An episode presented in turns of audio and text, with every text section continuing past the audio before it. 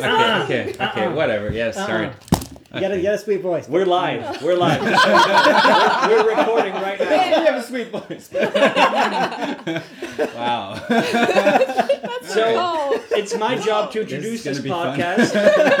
Shut up! I have to introduce the podcast. We're, we're recording, excuse me. Oh. and this is all going on. It just just so you know. Right. Um, so uh, yeah, as you can probably tell, this is a special episode. We're doing this episode in English. Äh, für unsere deutschen Zuhörer, die kein Englisch können, Entschuldigung, aber wir haben heute einen Gast da. Ähm, und äh, einfach, weil es heute ein bisschen entspannter abläuft, es ist Feiertag, es ist Weihnachten. Ähm, welcome to Two Blacks and a Jew Special Edition, Three Blacks and a Jew.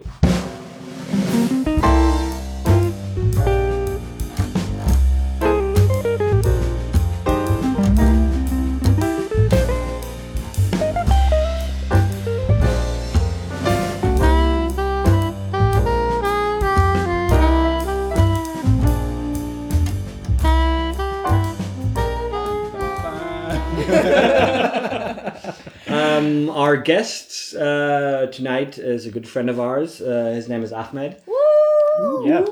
Hi, everybody. My name's Ahmed, like Nathan just said. well, well said. Special conceit of this uh, month's episode is that we're going to discuss religion and holidays because it's the holiday season. And um, Since those are very, very light topics, we decided to drink as well. I was about to say, like, that's not the big conceit. The big conceit is that we're gonna get drunk off our rockers we're this getting- podcast yes, continues. exactly. Because how can you discuss religion Without while some sober? booze. Yeah, it's just, you just can't do We'll it. add some glühwein and some mead. And wine, mead, and whiskey mixed in. Yes, All right, yes, yeah, it's first. made with whiskey Cheers. and. Uh, Uh, we highly recommend that you also start drinking while. Yes, listening. drink with Unless us. you're driving, don't drink and drive. yeah, You know? then drink But- water. Stay hydrated. Save. Exactly.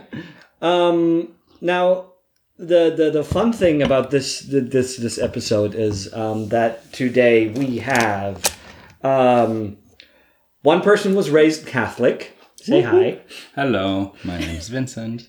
One person who was an atheist. More or less, yeah. One person who was raised Muslim. Hello, my name is Ahmed. And one Jew. Hi. It's also like, especially because Nathan and Ahmed, they're very like stereotypical religious names. Also in your Oh, respective religions. super. yes. Like, I can't win. I have the most common uh, first name, middle name, and last name. yeah, it's tough. Yeah. It's hard. Yeah. So um, this will be a light episode. We're going to talk about religion and uh, our religious upbringings in, in part, and also about what we like and don't like about the holidays, I guess. Exactly, because um, contrary to popular belief, especially in Europe, you know, the religions aren't just Christmas. You know, the religious holidays. There's a lot more, and uh, we're gonna dig into that because, for example, your holidays just passed, Nathan. Uh, absolutely. Uh, yeah, so my holidays just passed, so we start with Hanukkah, huh? Yep. Yes. What is Hanukkah? For those Yes, we will. know. Yes, tell us about Hanukkah. Um, well, uh, Hanukkah. And don't just focus on the Jew coins, okay? Don't just focus on the gold coins. There's more to it. Yes, yes, the, the, the Hanukkah gold. Yes, that's what the, the holiday is all about.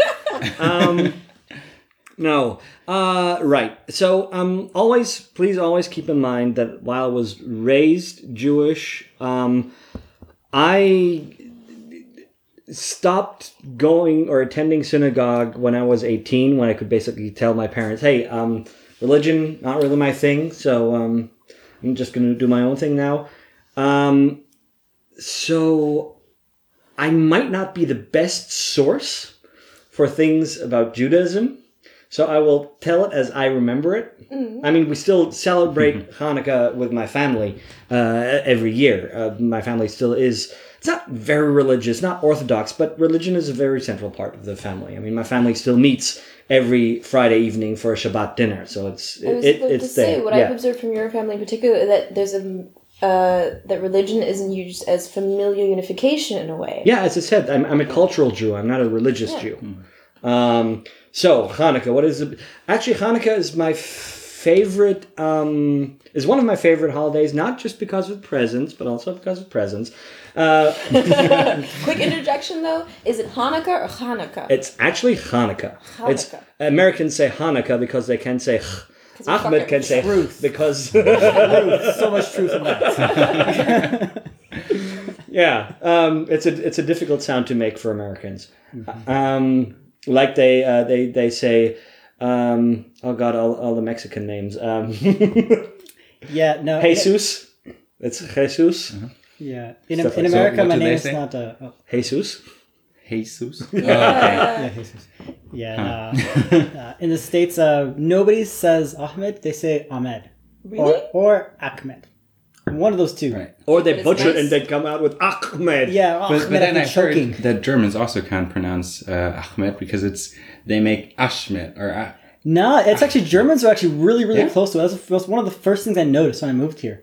right because I, I, I met an Ahmed and he said uh, that Germans still mispronounce his name. Oh yeah, yeah, but it's, it's still pretty close. Like it's a lot closer than it was in America. Like, Okay, if we don't go down the rabbit hole of mispronouncing names with me, all right? Because Americans say Ezeret, which sounds like Hey, just- hey, it's it's terrible. And in Germans say Atzeret, which is just terrible. Atzeret, I really Yeah. like. Atzeret Oh sounds- God! So, anyways, back to Hanukkah. back, back to Hanukkah.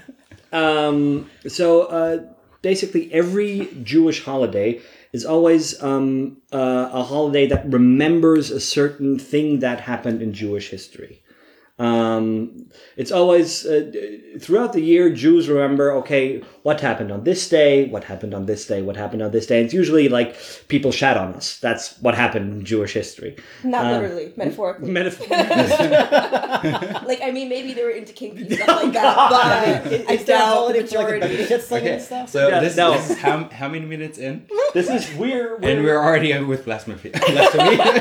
so we're I think we're eight minutes in. It's not bad. That's good. That's good. We're, we're still making space. Anyway, Yeah. continuing on Yeah. with Okay, the. but Hanukkah since story. you're saying because Yeah. I have a actually very smart interjection with the question because you just said like every Jewish holiday is basically because people shat on Jews. Yes. your words, not mine. Um, I have a question from a white mid thirties Christian American from Ohio. Mm-hmm. So like flyover state, Ohio, and uh, he says. Quote, I've always wanted to know if Jews also make jokes about the quantity of Jewish holidays. I think I've only heard it once from a Jewish person. Person like Canadians surely don't. Not that apples to apples make it's a comparison. That makes no sense. I unless don't. I, I, so far, I'm not really sure if I I understand the he wants, question. if I understood it correctly, he basically went since he basically saying that there's so many Jewish holidays that no one who's non-Jewish can keep up. And if Jews also make jokes, I'd say talk to a Catholic. I mean, you know how many holidays Catholics actually have. Vincent Just look at Um, just look well, at the Bavarian calendar. Why, why don't we try listing No, all no, of them? we'll have, So we'll bas- wait, basically, wait, the wait, year starts with Christmas. We'll we'll have a holiday battle in, in a second. right, right. Uh, like like which religion has the most holidays? but I think you need to finish your. But Hanukkah. yeah, I, I still have to talk about Hanukkah. Like I Shut still have. so Hanukkah is about um, how uh, I'm pretty sure it was the Greeks. Yeah, it was the- yes. the I, Greek. so um, you know more than me. Okay, great. No. this is wonderful. that, that's this is a that's not start. it. But we had our um our, our group or lab um holiday party Mm-hmm. our year's end party two weeks ago, and we also have uh two Israelis in our group. oh, okay. And then uh, the Jewish woman in our group uh, gave a little introduction on uh, what Hanukkah is. so why don't you do this now? Because I had a couple of beers. Okay. Um, but something about Okay, there's Greek- Okay, so the, the Greeks uh, were laying siege to Jerusalem, and um, in uh, the, the temple, the temple, uh, the temple, um, uh, what's the word?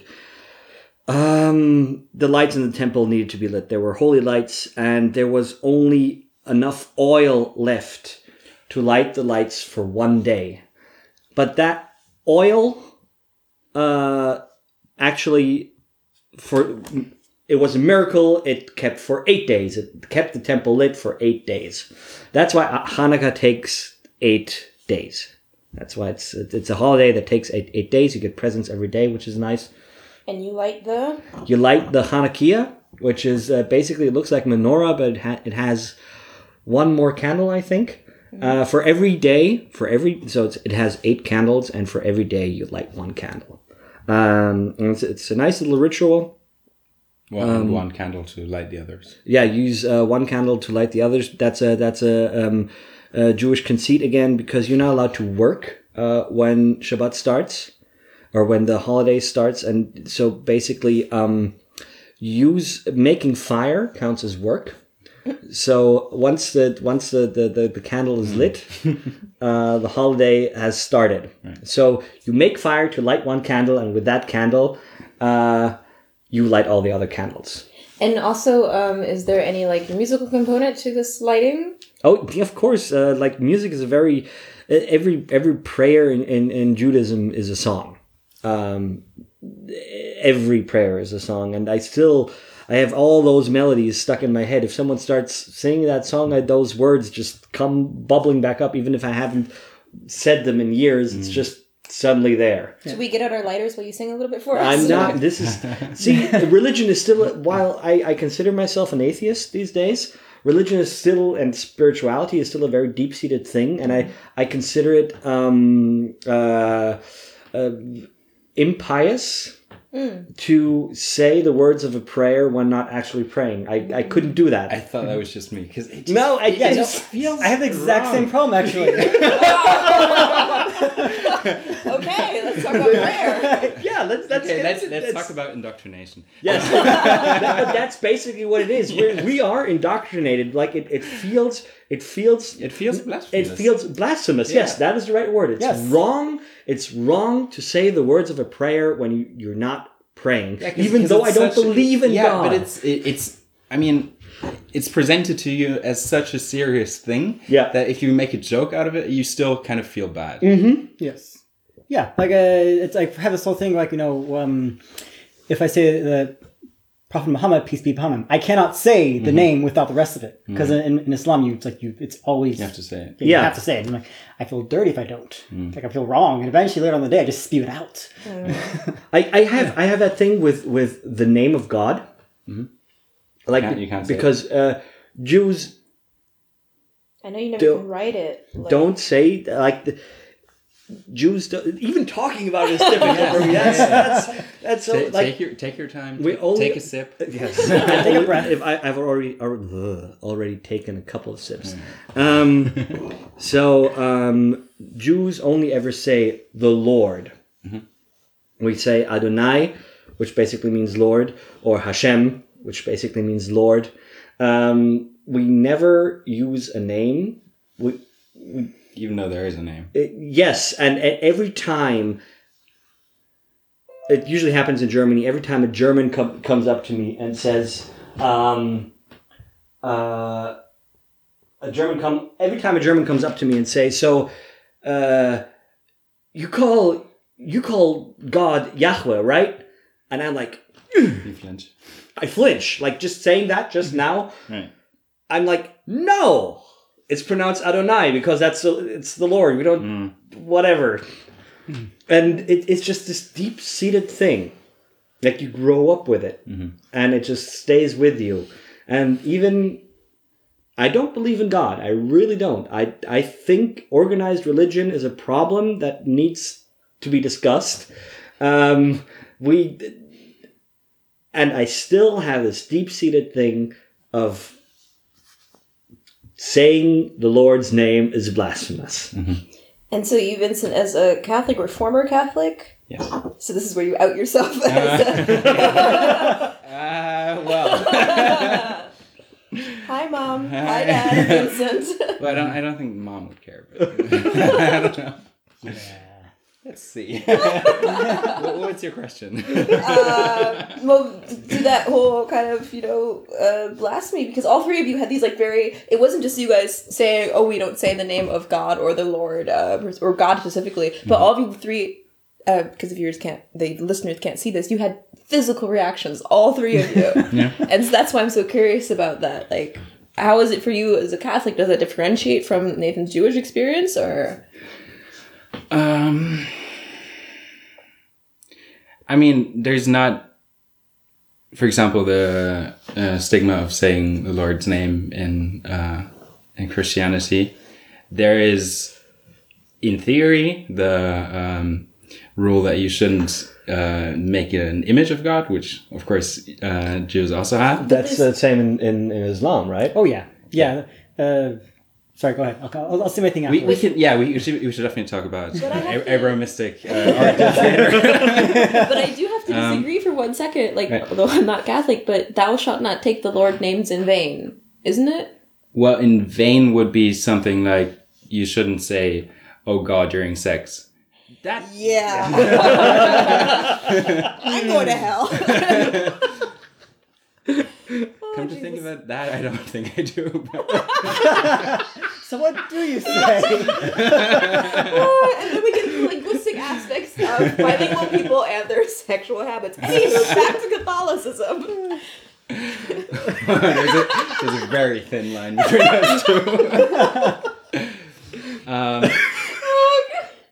no, but I mean, day to day, it still feels weird to make religious jokes. Um, so if I, um, especially if it's about, so I'm not as sensitive, I think, when it comes to Catholicism, but then uh, when it's about other religions, especially then, uh, it's very thin ice. I feel like because I know the um, the way it feels if if somebody kind of transgresses on your religion, um, if you actually do believe it. So I try to be kind of uh, You get overprotective. yeah. Yeah. You really do, because I remember, because I've known you for years, and I remember uh, having certain discussions about religion and Catholicism and whatnot, and I was perhaps a bit insensitive and whatnot, and you get really protective, or you used to get very protective of it. Yeah. I mean, it, I mean, I still probably would. I, I, I still get I I'll also get very very um overprotective just um of other sense of uh, religion and spiritu- spirituality. I can I can totally You can empathize. I can I can empathize um and it's it I could I could again basically uh, relate everything back to Star Wars.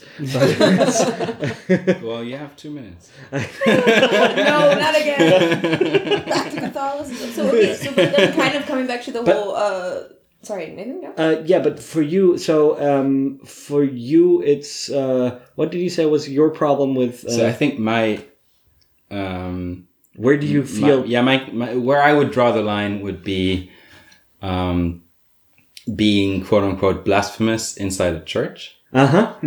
um, because it is the most holy place, and for that reason, it just feels it just feels viscerally wrong. And this is, as a Jew, I get really confused in churches because um, I have the same thing. Like, I feel this is a religious place. I have to act accordingly. Yeah. But what does a Jew do in a holy place? A Jew covers his head. What do you not do in a church? You don't cover You your don't head. cover your head. Also, Yeah, that, that whole. depends. Uh, No, it's uh, it's like every time you go into a church, you're supposed to take off your hat or whatever you're wearing. Right. Uh, I mean, that depends geographically. Maybe I should specify. Okay. Um, so Because every example- church I've been to in, in Europe or Right. ha- Yeah. I mean, if um, You basically, I mean, it's it's still in the Bible that, uh, for example, women should cover their head, and men should keep their head uh, their hair short. Um, so that is something that, for example, my father's uh, side of the family um, takes seriously. So whenever my sister and me would be in Nigeria, then uh, my sister would have to cover her uh, hair for to go to church. Yeah, but men have to uncover their head.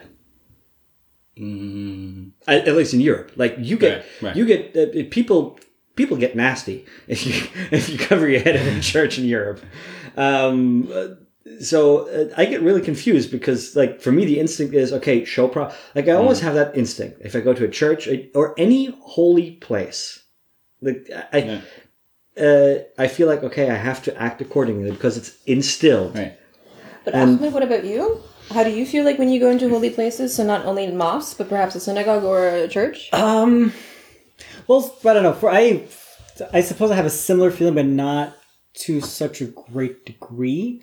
Um, because I always, I always went to like you know the mosque in my, my hometown, which is like this kind of small place in like surrounded by farming fields and stuff. Okay, so sorry. One more. We have to kind of go back because we all know you, but they don't know you. So where are you Yes. from? Yeah, Exactly. What is your background? Let me give some will like, add that, details to that.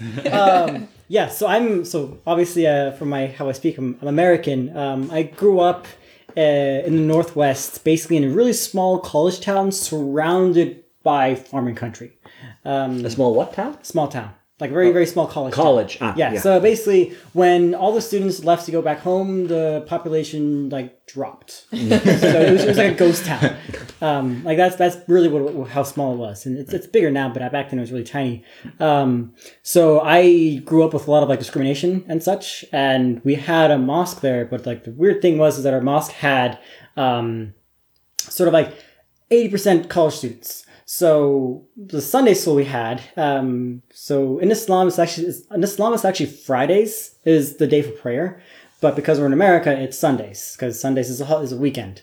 Um, and so so basically at Sunday school, all my teachers were basically from all over the Middle East, and uh, there's this interesting thing about Islam. So I, I sorry, I'm just really Go kind for of it. Go for it. going Yeah. long. Um, okay, so in Islam, He just like sat down and repositioned himself. we're doing this. So Ahmed is getting serious. Yeah. So I'm not going to dive into too much detail. Consider like Islam is sort of like a like an onion. Um, So are you Shrek now? Do are we doing Shrek? fuck, I don't know. All right, maybe. all right. Islam is like an have onion. layers. Let's just let that Islam has layers. yeah, Islam is like an onion. Okay, so you have so there's like there's multiple levels to the religion itself because uh, Islam itself was sort of like a it came about during in um know, the Prophet Muhammad peace, peace be upon him. You know, see him saying still. Uh, he was a sort of like tribal. So basically, all these different tribes you know, in the Middle East, and so. Uh, when he brought them together, you know, basically have to you know, he found the word of God after going from a cave and having an experience.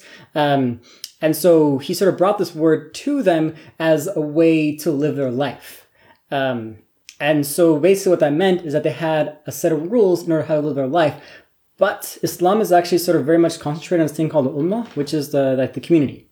Um, and so basically, uh, when when the community uh, prospers, you know, because it is a religion, and so that's why sort of Islam sort of actually isn't so much just a faith, but it's actually like a set of ways to to live your life, which becomes a form of government, and that's why they had the caliph. Question. Yeah. To me, that sounds like uh, Islam and communism should be kind of compatible. I wouldn't know, but possibly. like, maybe. Um, Okay, sorry. Just yeah, Go on. Yeah, so so basically, so what you ended up was like you know to have like Islam sort of growing and growing and growing. We're just like the, you know in the in the golden age, it spanned you know from the Middle East you know out you know all the way to like Spain and past. Um, like it, it just it just controlled these huge like basically continents. And let us state, uh, when they were in the, the the caliphate in Spain, those were golden days. Those were days where Jews, Christians, and Muslims all lived together in actual harmony. That is, oh yeah, Also, there's still a lot of um, kind of uh, common vocabulary uh, between uh, Arabic and Spanish. oh yeah, So yeah. there's uh, like ten percent maybe, uh, or or maybe more of Arabic uh, kind of origin. Yeah, there's, there's a lot of overlap because like during the golden age, that's when like science, art, and music and it all kind of prospered. But also going back to the uh, really quick, the link between all 3 Mm-hmm. so Judaism, Christianity, and all its forms, uh, and Islam. Can you guys elaborate the the link Yeah. for those that don't know? Abraham. Yeah, basically, yeah, so basically. and not Abraham Lincoln. Another family. That so uh, in in Islam, uh, how they how they tell it in the Quran is basically that you the the first. So basically, each people got their prophet. You know, so the Jews got Abraham, the Christians. No, got no, ours is Jesus. as basic. It, we have Moses. Yeah, sorry, Uh, Moses. Yeah, You have uh, Jesus and you have Muhammad. yeah, we have we have Muhammad peace be upon him. Um, peace be upon him. Sorry. Okay, Uh, guys, yeah. guys, quick question: Who's the best? the fun thing about Islam is they recognize all the religions, but they basically say that ours is the best. Actually, it's funny because Christians kind of say the same thing. Exactly. so and weird. we're all like, So uh, weird. We're the OGs. We have no idea what you're talking about. And that's We're what I the wanted to kind of OGs. address as in kind of a context that if I'm correct me if I'm wrong, but if I got my history class back in my head, that both Christianity and Islam originally come from Judaism. Yeah, and everybody s- should acknowledge this common origin, but it mean- seems like people tend in, to forget. this. In Islam, Christians and Jews are called people of the book. Yeah. That's a very, very central and important thing that Mm. that like often in I can people I can only recommend to um if you're critical of religion of any kind, um read uh the Old Testament, read the New Testament and read the Quran. In all three books there's actually very intelligent things. I, um and the all Old Testament is also the uh, the Old Testament is is a Torah, is is, is the holy book of the Jews. Uh, the the Christians have the Bible, which is the Old Testament and the New Testament, and the Quran is. Uh, is A whole different thing. well, it's it's not. It's not. It's it's it's um uh No, it's, it's very much like a sort of a collection of, uh, of all of them. Um, there's Yes. a, yeah, there's this weird thing where like um, the prophet when he first like sort of created his, had his had his whole people you know leading to the Holy Land. Um, they actually were sort of kicked out of uh, out of Medina, and they actually took refuge with the the Jews because they basically took them in, you know, because like we're still part of the same people. But the Jews sort of gave him shit of like, hey, how you guys have no people, you're kind of like off on your own. And so then the prophet sort of like gave I- him the bird, turned around, and started praying towards Medina. yes. I mean, but but that sounds like a very Jewish thing to do. Actually, I'm not, I'm not surprised. I'm really not surprised. Um, can we go back to because I find myself as a kind of like atheist agnostic you're That's actually- moderating. I'm yeah. loving that. I'm loving that. and I'm also the only woman, but um, Yeah, should, should I get back to what I was saying? Oh yes, You know, American. yes. Yeah. Also, um, looks wise, we have to, uh, what You I have to say right now. This show is three blacks and a Jew. Um, and we kind of a little. I think we should also give a little bit of context to your specific type of blackness. Yeah, so I'm first generation American. Both of my parents are from Sudan. Uh, and so that basically they moved to the States and then we, and I was born. Um, so I was basically born and raised in America with two parents who, when I was growing up, were very, very religious and very, very Muslim. Um, And because it's the U.S. specifically, can we get like a generalized time period of when they moved and when you were born? yeah, so they moved to the States in the 1970s. Um, and I was born in the late 1980s. So generally more tolerant times than 2001 post. Kind of. kind of. Kind of. Because the thing is, I grew up in, I, I grew up in like farming country. Uh, that's true. So basically, I grew up with like hicks, country folks, farmers, and bumpkins. Uh, white trash. Hey, someone said it. Thank you, Jesus. It wasn't me. See, mom, I, it wasn't I, me. I love I love the and pumpkins. um, but you also mentioned um, that y- normally the holy day would be Friday, but then since you're in the US, you just kind of pass this off as like, oh yeah, uh, since it's the US, it's on Sundays. Well, so- so the how thing do is, you- it's or how do your how do your parents feel about No, no. that? So it's so it still is. So they still have the Friday prayer Right. in in America. Um, it's just basically everybody you know kind of goes there during lunchtime for the Friday prayer. They spend some time together. But when it comes to the kids actually learning, so in the in the you know Arab countries, Sudan, blah blah blah, um, they uh, it's always Friday because that's that's actually that's not a work day. So all the kids basically go to the religious studies there, or actually in the general school where they have the religious, the um, religious studies. Um, in the states, because we don't really have religious studies because of the separation of church and state, um, it's basically the kids- Allegedly. yeah, allegedly. Oh, allegedly. Eh, eh. I'm trying here. oh god, yeah. Yeah, that's a whole fucked up thing. Yeah, that's- Red Scare. Fuck that shit. Um, yeah, so so basically, so if first to get the kids to sort of actually be able to do the whole religious schooling and stuff, they just take Sunday because Christians also have Sundays, you know, for like schooling and stuff. So kind of adopting to the dominant cultural and to the religious Sunday norms. school. Very much. Format. Very much so. Um, and also because okay, so Vincent, you're Catholic, which is like a subcategory of Christianity, Yeah. Or as Catholics would say, it's Christianity. Christianity. and I think as a lot of non-Christians, that's what we mostly think about. We tend to forget, like sometimes Protestants, we tend to forget the Orthodox and whatnot. Um, Nathan, you are what secular liberal? Actually, Nathan's starting beatboxing. you do not want to say Jew beat. Yeah, exactly. That's what Jew The reason I would sound like. ask, the reason I ask is because um, as a non-community member, Yeah. So not me necessarily because I was raised right, but um, but um, and because I grew up around a lot of Muslims, a lot of Jews, a lot of Christians. I was deeply exposed to very religious people at an early age, even though my family particularly isn't. But I feel like um, as a non-religious person or non-religious people, oftentimes see these three major religions as just these very big globs where there's no nuances within them, and that's why I asked. Yeah, I mean, in every religion, uh, uh, you have tons of, of, of, of shades. Like it's a spectrum. It's not it's not one it's not one monolithic thing. Um, it's uh, in Christianity. Um, in Christianity, you have all these these different uh, shades. You have uh, Catholicism, Protestantism.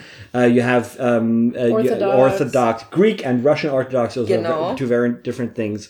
Um, all these things in in in, uh, in Islam, you have uh, Shiites, and, Shiites, Sunni, Kharijites. yeah. There's there's a lot of sects. Wahhabism is another one that Saudi Arabia is kind of promoting, and it's kind of fucked up. But there's there's there's tons and even in judaism you have you have the liberals you have the progressives you have the humanists you have the um you have the orthodox you have And uh, then there's even the The um, conservatives. I'm, I'm sure you heard about this. Jews for when, Jesus? When yes, exactly. yes they exist Um, so basically, when there was the attack on the synagogue two months ago, three months ago, yeah um, Mike Pence basically chose uh, Jew for Jesus to uh, hold the, the sermon. yes uh, because mike pence is a dickwad and, yes sorry i just had to And basically, those are Jews that accept Jesus as a prophet. I mean, or- um, I- I'm not- I'm- calling Jews for Jesus. Um, uh, well, they're, they're Christians Yeah, that co- claim to be Jews. I mean, the thing, the thing about Judaism and Christianity and Islam is if you look at when and how these religions started, there there was a really, really, really interesting period, um, a couple of hundred years after the Roman Empire fell, where um, where the the the the the the, the separation between Judaism and Christianity wasn't that big. It was basically religious scholars just you had you had these two slight same but different camps just talking about slight differences in philosophy and these this this gulf just gradually expanded. Um, but in the beginning uh, like even 300 years after christ um, Ju- Judaism and Christianity were very, very, very similar. And it took a while. Well, and- Jesus was a and, Jew. And only 300 years later, yeah, Jesus Jesus was a Jew. Jesus is a Jew. Jew. Um, Jesus is a Jew, yeah. Uh-huh. Um, uh, only 300 years, 300 years later, um, uh, uh, the Prophet of Islam comes around. And it, it wasn't, Islam wasn't created that much later than Christianity. Like, as a, as, as a, uh, concept, Sorry, yeah. concept. And it's very, very interesting. Just those first, first, uh, 700, 800 years after, after the Roman Empire, um, after, after, uh, after Christ. Um, well, after, it's actually after the Roman Empire fell around 600. That's when you had a really interesting time in religion, where all these religions were kind of like freestyling it. Um, Hence your beatboxing. Hence my beatboxing. No, seriously, you had you had Jews who tried to who saw this new uh, religion, Christianity, and they tried to distance themselves from it, and um, got got very um, very uh, serious in how certain things have to be interpreted. Um, while before that, they were like, yeah, whatever, we're all Jews, it's all fine. But at this point, you had you had this sect that uh, saw things differently. So the OG Jews said, no, we have to be, be very. I love that you're doing air OG. quotes because nobody can see The that. OG you can hear those air quotes, I think. anyway, these these uh, uh, uh, yeah, quote unquote OG Jews um, tried to, to to to to to enforce this this this break between themselves and this these new Jews. Um, because Jews on a Christians block. Christians in the in the beginning did not see themselves as a different religion. They saw themselves as Jews. Just you know, the Messiah had come. Right. That that was the only difference. There were Jews who believed the Messiah had come, and Jews who believed that that dude wasn't the Messiah. That that was a dif- difference. And um, then you had these other dudes. Um, the best dudes. the best dudes. Um, there's there's a really really good book. I'm just Nathan I- just got up to Nathan, go find a book. He's looking. He's. okay. uh, We're taking this- this very seriously. This is practice. You Wow. knew where it was. there- Yes. no, no. I like 15 minutes ago. I looked at the bookshelf and I was like, Sure. I can't see Uh-huh. the book anywhere, so it must be behind that Yeah. picture. You didn't. Sure. Re- you didn't rehearse this. Yeah. at All all. right. anyway, um, there's this really awesome book that I would recommend for anyone if you want to know about how um, about how the, the this this interplay between Judaism, uh, Christianity, and Islam. Um, there's this awesome book by this guy called Tom Holland. With uh, it's not the dude who plays Spider Man. Same name, Tom Holland. Um, he wrote this book called In the Shadow of the Sword: The Birth of Islam and the Rise of the Global Arab Empire. It's a really really good book, um, and it, it goes into how you have this um, uh, interplay between uh, religions. So if that interests you, read it. Um, I have one question. As the moderator here, um, so Vincent, you grew up in Germany, um, where you have mostly, like, the overwhelming majority of people, whether they're practicing or not, are Catholic and or or Protestant. Well, yes. I mean, I, I still grew up a minority. Uh, yeah, but not re- no, religiously. yes, I did. Oh shit. Yes, because I, I grew up in Protestant Prussia. So And you were ca- I- Catholic I, in was Prussia? Catholic, right? Okay. So I, Yeah. was, I, was- I was I was the only Catholic in town. Yeah, Uh, but it was still Christian. So let's just No, no, no. That no. No? That is a that is a huge difference. It's, That's- well, uh, so it's it's really not, but it is. But it is. I mean, people do treat you like uh, objectively. It really isn't. But Protestants treat like in in in in uh, Protestant Prussia, Catholics are the weird ones. In Bavaria, if you're Protestant, you're weird. I know, but it's so for for as again as a non-religious person, I always find it so ridiculous. Like y'all believe in the same God. What's your problem? Like stop stop picking on each other. But anyways, that wasn't my question. I question. mean, yes, that's It's that- different that's- shades that's- of the same God. Yeah, Yeah. It's, it's sort of like a Yes. different like rule set of how to lead a life that's holy. Anywho, I, that was not my question. Hold on. but, but for, for, for example, the, the main um, kind of point of uh, connection between uh, Protestants and Catholics is how sins can be forgiven. So one, basi- you ba- one basically say, uh, so Catholics would say sins can only be forgiven through a, um, a representative of God, i.e., a priest.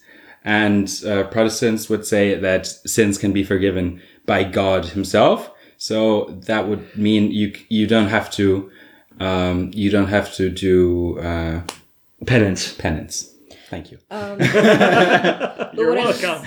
going, what I As a Jew, I know everything about guilt. Not because of religion, but because of my mother. That's, Uh, or in my specific case, my dad. My dad is my Jewish mother, but that's okay.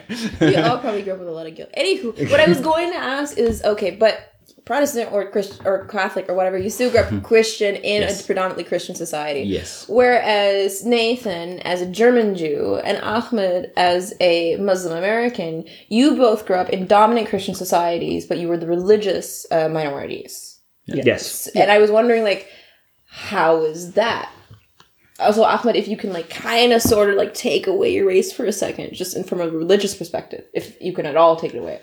I can I can try. Uh, We're going to be colorblind for this Honestly, question. Yeah. that's an interesting challenge to pose. I mean, Yeah, Yeah, especially because intersectionality Yeah, and whatnot. yeah. But yeah, because like for me, it's sort of like the whole thing I was saying, like um, Oh, sort of the whole onion thing. Right, sort of sort of sum it up is basically like you had these, you know, like the command, the rules set, you know, like basically like the whole. There's actually a form of government for Islam. You have Islamic mm. governments. So you, so basically, when I was growing up, I was sort of like in the Sunday school. We had people from for all college students from all over the world, mm. and because of the whole thing with you know like um, Islam's way of living with governments and stuff, you end up with sort of like this drift where each culture sort of ends up with their own different rule set. Mm. So I was grew up with the whole. It's like basically like each teacher told me different stories uh, or ways of like. There's a lot of conf- conf- conflicting information. Like uh, in Islam, no joke, there is a story about a giant goat that gives people milk, and well, that's and in this story, people get greedy and kill the goat. Um, and this, my one of my teachers was dead serious that it was a true story.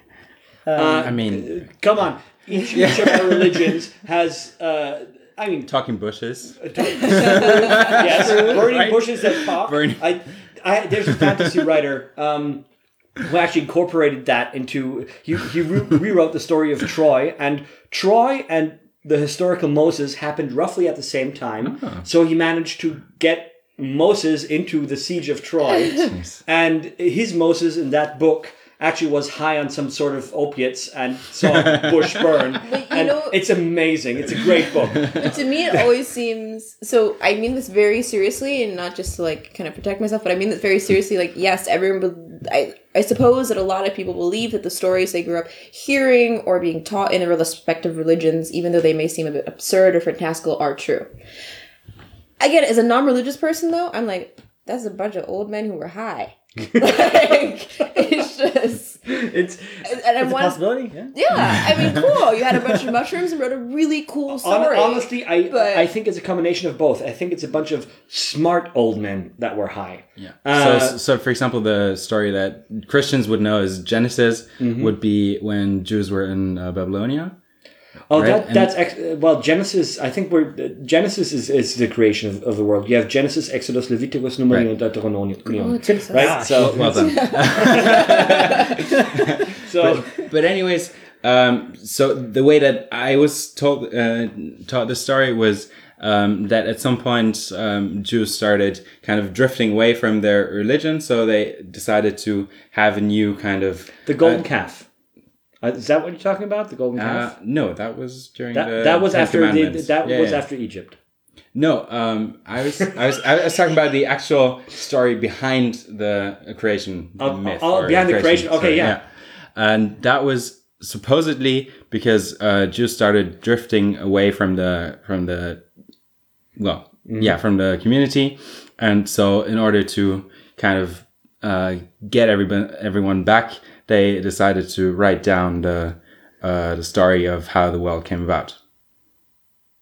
Yeah, a bunch of people were. I mean, I have just. I can. Well, we have a laptop here, so Yeah, I can fact but- check. N- uh, th- I think that's a difficult thing to fact check because um, the fun, funny thing about about the Torah is that um, I'm going to instead of comparing it to Star Wars, I'm going to ki- compare it to Lord of the Rings. Um, Mm, so diversity. yes, I'm going to time you. You have one minute. Let's Give go. two. It's always two minutes. Two. Let's go. Um, basically, uh, one rule in writing, in any writing, is any every writer steals. You cannot be original. Everything has been written before. The the Lord of the Rings, the name Gimli comes from the Edda, which is the the, the Old Norse sagas. What I'm getting at is that the Torah stole heavily from old Babylonian traditions. There is um, the Gilgamesh uh, epic, Yeah. um, which is the oldest uh, written down epic that we have. We found it. Uh, uh, archaeologists found it on on on. Um, it was is.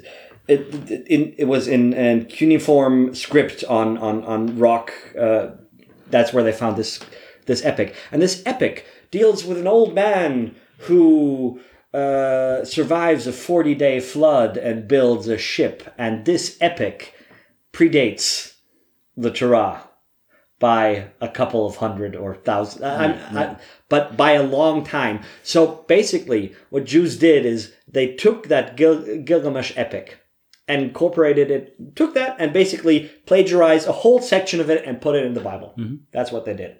Cultural appropriation. And cul- cultural, OG. pro- but but that if you look at it, I mean, we're talking about Babylon. Yeah. Um, it's it's the same uh, the same rough area where where this tribe was was running around anyway. So so you just you just take um you, you just take uh, myths Hmm. that that fly around anyway and incorporate them. If you look, Christianity did that with the whole Easter business, didn't it?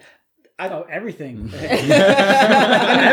the Christmas tree, the Christmas tree is not a Christian thing. Oh, they took a that's- pagan Genau. a pagan symbol and just said it works. Let's just use it. Vincent Yeah. has his Yes. eyes No, wide no, no, open, no, his but- mouth hanging open, like damn. No, 'cause especially uh, so that's something for the Germans out there, because in German it's not the uh, no, it's not anymore the Christmas tree. It's the um, oh no, sorry, no, it, it is it is the Germans say it- Christbaum. Yeah, it's no, they used to say Christbaum, Oh. but but now it's uh, Weihnachtsbaum. Weihnachtsbaum. Yeah. because And- of American cultural imperialism. No, no, no, no, because of Hitler. oh,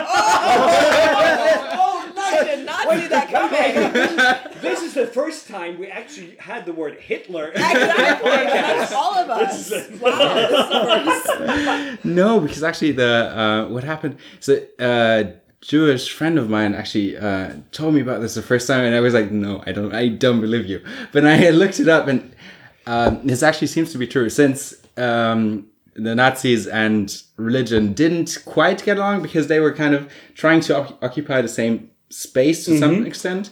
Um, the Nazis were pretty good at kind of pushing the uh, the Christian or yeah, the churches kind of out of the common uh, life of Yeah, the just out of the people. cultural space, make space for, for for fascism. We can't have Basically. religion occupy. And- yeah, they still wanted to keep uh, certain um, kind of festivity uh, Traditions. and some traditions. So that's why uh, Christmas, which up until then was definitely a Christian holiday, became a lot more secular. So that's why, for example, it wasn't anymore the Christkind, which, uh, especially in uh, southern Germany, is still pretty common. it's still. I mean, the Christkind in, in, in especially in, in, Su- in Isn't Bavaria it, is a isn't very it like big a thing. Right. like a But then- but- but then, for example- ghost? yeah. I, I, I never understood the whole thing with the Christkind I, I as a never Jew, got it but either. It uh, just it sounds like yeah, Christkind. Have you heard of this, Ahmed? The, so baby, it's ba- basically, super creepy to me. Yeah. Yeah, right? basically, baby Jesus enters, enters Yeah. your house and gives you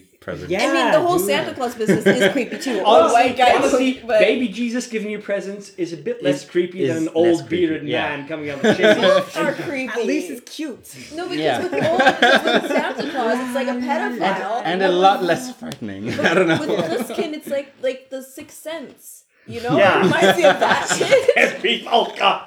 That's true. I see presents. Like, No. it's, But I gotta say, Um, my no, but but anyways, just just um, just Google Nazis and uh, Weihnachten or Nazis and Christmas, and there's a bunch of stuff that changed. So, for example, the name of the No, but I- of the I believe that. I mean- uh, there's of course then uh, the having less focus on on Christ around Christmas, and um, yeah, I mean also the the whole gift giving. Of course, that is also um, strongly influenced by then American um, oh, yeah. uh, American commercialism. cultures. Yeah. I call it cultural imperialism, but you know, tomato, tomato, tomato. Yeah, but one of, one of my favorite things about German Germany and and, and Christmas is Krampus.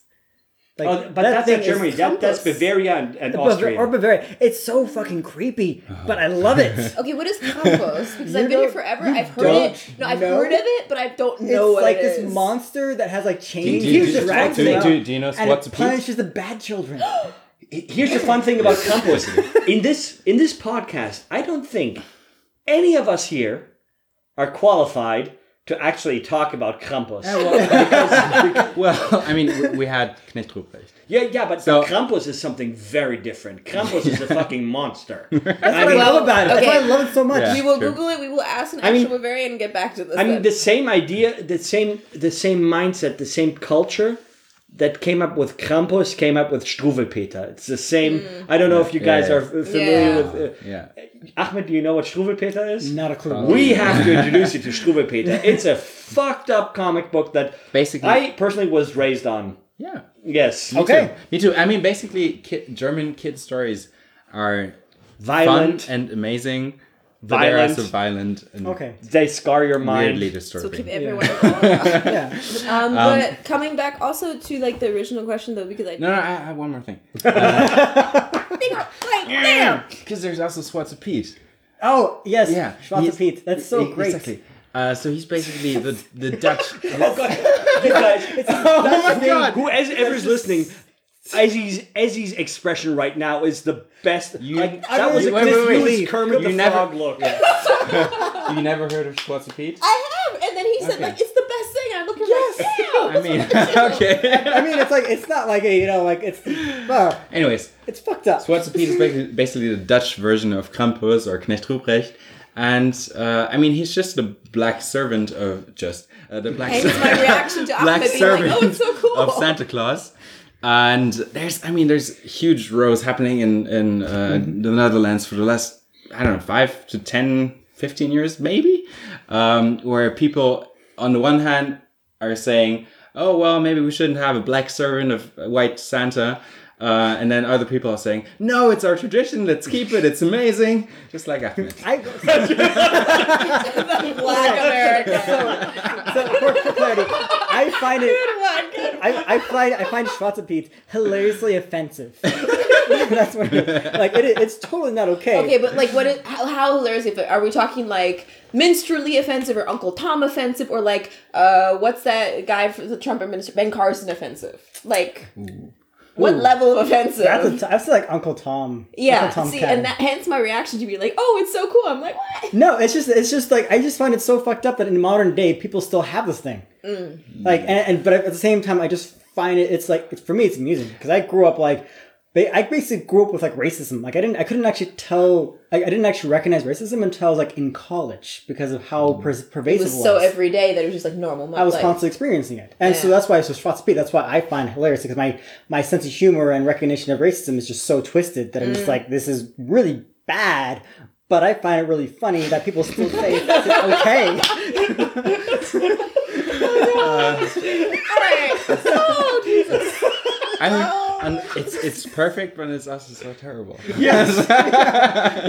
Okay, but that bring, it brings you back to like how you see now. I'm bringing it back. Ha! Yeah, yeah, Uh, yeah. it brings you back to how you grew, grew up. Um, again, to both of you, but um, maybe we'll go for Ahmed first since you're a guest. So, how is it growing up? Is a religious minority in a Christian-dominated country, and I'm also talking like if we can kind of take away that post 9/11 like terrorist uh, paranoia. Yeah. Yeah, yeah. So it was kind of weird. So, um, so as I grew up, you know, parents were like very much super, super religious, and you know, we'd always we do the fasting for Eid, you know, because you have Eid twice, Eid al-Fitr and Eid al-Adha. Um, and I also What are those? What is Um, that? so, So- Eid al-Adha, which is like the, the celebration of like sacrifice, yes. guess, and the Fitr was the feasting. Um, You're- totally different ones. One's I, I'm not going to go into them because I'm not qualified to actually. No, no, explain no. this. Okay, but normally this is my job to murmur. So- Speak clearly and Yeah. enunciate. Yeah. So, but the, basically, there, there's there's two there's two celebrations in Islam, two big ones, uh, and they follow the and Islam follows the lunar calendar, which means every year it's on a different day, which confuses the crap out of people who I go who I was going to school with when I was growing up. I mean, we have the same thing in Judaism. I mean, uh, Judaism is now in the year 5,700 something um, because Jews count from the creation of the world, and the world was created roughly 6,000 years ago. Of course. As we all know. Makes perfect as we all know. Um, uh, and uh, also, so our holidays are always like by the regular ca- calendar every year on a different on a different day. Yeah. it's it's confusing. But Yeah. so it means like Ramadan one month is in May and the next month it is Yeah, it could be in August. okay. Yeah. Okay, um, but, it- but, it- uh, I'm, I'm I'm confused. Why is it not moving in either No, that's an forward excursion. or no no no either either forward or backward in in the year? So if the year is I am not qualified to how answer does that. that work? That that has always uh, confounded me about Google it, please about do. lunar If calendars. In the break, we're, go- we're going to take a break uh, in Yeah, about soonish. 15 minutes. Yeah, I we think. all need a. We- I need a we need- refill. we need we more need, we need more but let's booze, get yes. back to the whole. Yes, yes. 'cause I, Yeah. I really want this question Yeah. answered. Yes. Okay, so so basically for me, it's like growing up. Uh, you know, the big celebration is always Eid. And that that uh, you always have a, a month of fasting before that. Um, and so for the people who are not ex- not aware of that, basically means we we would fast during the day. So that means I would have to get up at like four o'clock in the morning. You know, eat a bowl of cereal. Um, and then spend the entire day not eating anything, you know, and still hanging out with my peers, going to lunch, sitting next to them, you know, while eating pizza, Going to PE? Yeah, going to PE, everything. So PE is a sport. Yeah, Is- physical exercise education. class. Physical education sport, you know, you're running around, basketball, dodgeball, whatever. All on one bowl of cereal in the morning. Yeah. Okay. And then in the evening, after after the sun sets, so the erasing goes from sunrise to sunset. As soon as the sun sets, then you Pig would out. basically you just feast. Um, and so you usually go to the mosque where everybody brings food, and there's like a big thing where they sit down, eat together, and talk together and stuff. Um, in Sounds kind of amazing. yeah. So it's so if, if when you're when you're in Sudan, this basically means that uh, when you break fast, people would actually just they just put out rugs in the street and they just have food out there, and anybody cool. could actually come there, sit down, and take part. You know, you walk down, you sit, you talk with people. So you basically you get, you get sort of socialized with your neighbors, and it's really beautiful out there. Um, now in America, on the other hand, uh, it basically I get really confused with looks, and people are like, "Why are you not eating?" I'm like, "I'm fasting." Why are you fasting? Because Ramadan. What's Ramadan? What's, what's well, what is, why you guys do this? I'm like, "Oh my god, just let me. Just I'm exhausted. Shut up." Google it, I'm motherfuckers. especially because you get extra irritated because you only have one bowl of cereal. yes, exactly. Uh, Oh fuck! Uh, fun little tidbit. That's also how my dad fasts. Um, Okay. So he actually just eats Your dad some. is very Catholic, we should say. yeah, he's super Catholic. And also, But it's he- very he's- specific kind of Catholic colonized Catholic. Call- that's an entire different that's ballgame. also something we can. That's another kind of word. we can. Uh, But I we- think we can that- talk about that think later. that's- no, but but uh, I mean, basically, he uh, doesn't eat between I think it's nine and nine. Uh, so he just doesn't eat while the sun is up, and then in the night once the sun. But only set. not not every day on a on Uh, specific holidays, right? N- basically. Okay. It's like Okay, whenever you need a fast. But what I'm hearing out from you, Ahmed, uh, so not just so you're.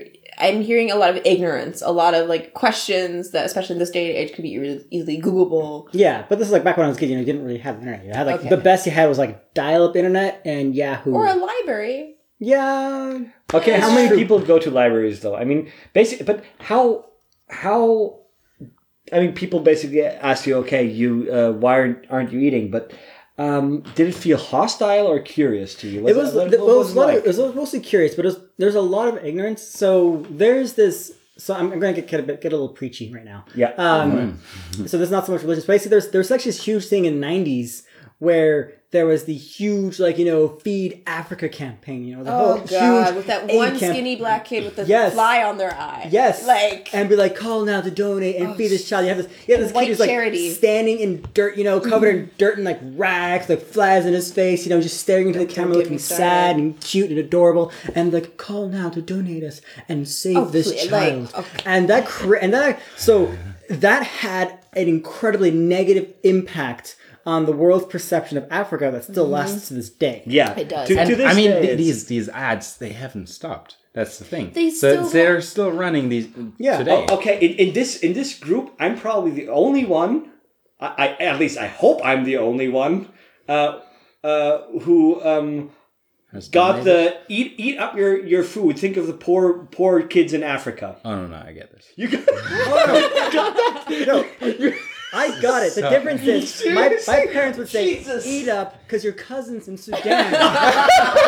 oh starved. oh God, that's even worse. oh yeah, oh yeah. And it's like, Eh, eh, because that's you have a real connection to your cousins. I mean, Oh, yeah, it's like- like, eat up. Think of your cousins in Sudan. That's like the worst version of this. oh yeah, like Yeah. it's the thing is also in Sudan in the '90s they had this huge crisis because they just basically like agriculture industry collapsed. And there's a lot of like uh like um, issues, huge issues like starvation and poverty in Sudan. So every time my parents would go to Sudan or they knew somebody going, they would just send them like suitcases packed with food. So we were like very, very much aware of how much people in Sudan were suffering. So my parents say that it's a whole nother level of fucked up. yeah. King hell. Yeah, because like white charity, so what Ahmed and I are kind of half giggling, half enraged about, that's an entirely different episode. Oh yeah, yeah, yeah. Like- um, yeah. So to kind of get back to the whole thing about when I was a little kid, it's so when I would talk about Sudan and stuff, all my friends. So when I I there's period- I went to Sudan for three months when I was I don't know seven or something, and I was talking about it to my to my classmates because I actually I went I left there I went there in like April May, so I actually missed like a month and a half of school. and all my cousins were, or not my cousins, my, my classmates were always just like, well, you know, how do you, are you just gonna like live in like mud huts, you know, with like no electricity? And I'm like, we have that. Like, you know, in my parents' village, there was like one phone, but still, you know, they had a phone. But Um, the stereotypes regarding Africa, like people, I remember growing up and people asking me, like, does my dad like hunt lions and whatnot? Yeah, exactly. Yeah, there, yeah. it was the exact same. Honestly, question. Also, if your dad also hunted just, lions, just having to fucking cool. justify. No, because you Yeah, should like, hunt lions. Yeah, you should know.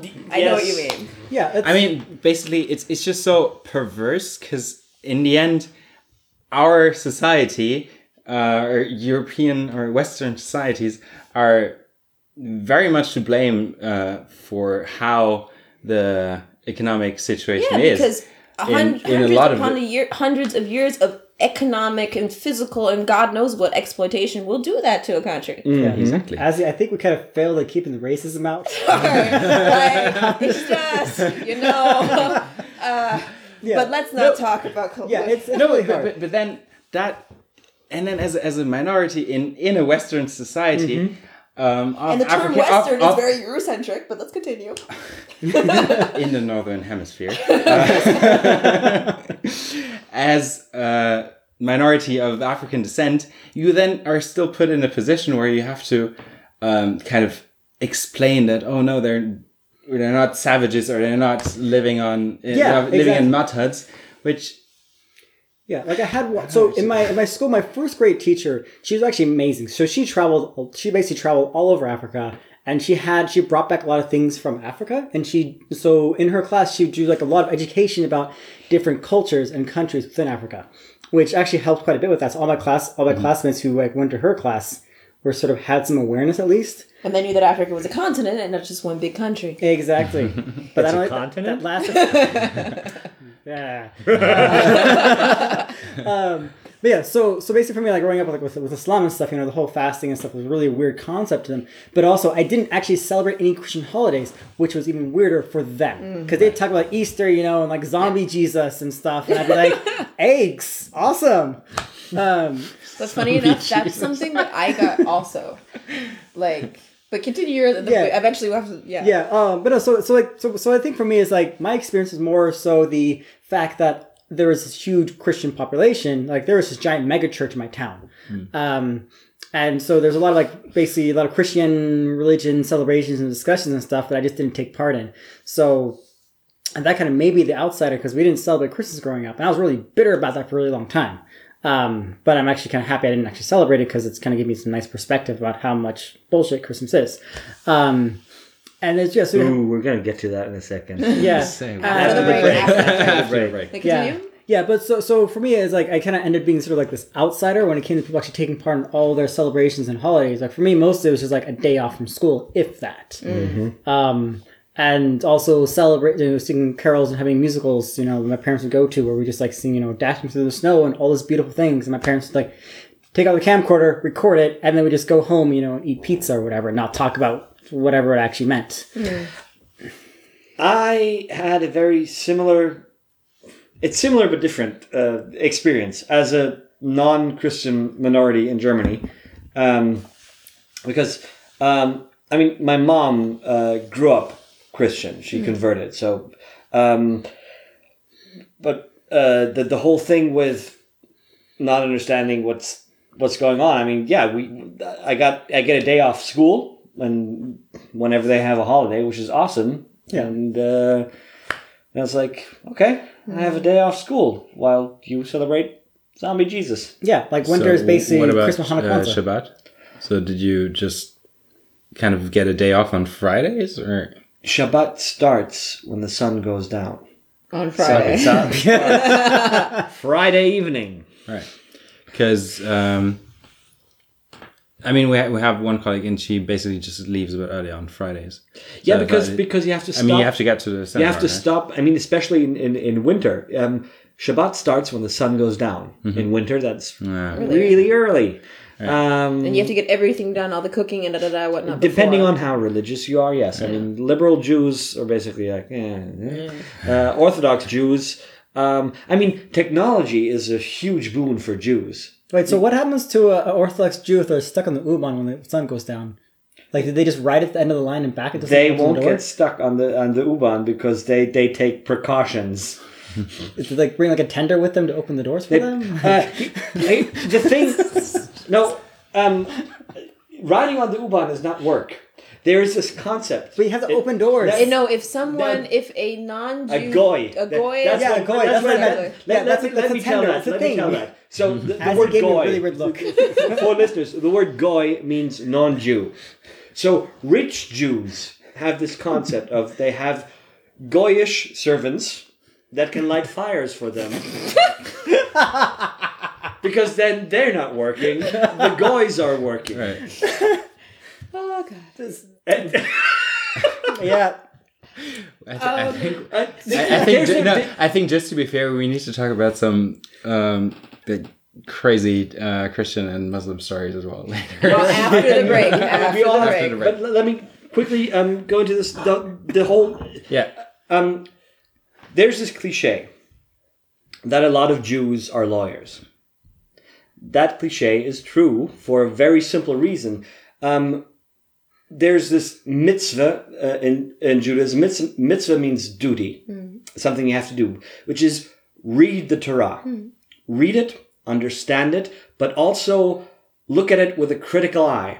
And that's what Jews have been doing for 4,000 years So they found loopholes. It's part of Judaism hmm. to look at the law, the religious law that God handed down, and think about now how can I get around that? So if you're And from a childhood trained in that way of thinking, Exactly. The, the, the, the, the critical thinking of reading a text, taking it at face value, and then finding loopholes is the perfect training for any lawyer. so Jews, just by, by their upbringing, are naturally predisposed to become lawyers. And there is a whole industry producing devices for Orthodox Jews. Yes, Yeah. That's but the whole, Like- but the like- whole, but the whole lawyer thing. I, I, I think the whole, the whole critical thinking about, um, about, about, about, uh, about the Word of God is also something that's very prevalent in Islam. I think, or yeah. it used, uh, at least I know it used to be. Maybe not, not anymore these days. But I know that that in Islam, the critical thinking about the Word of God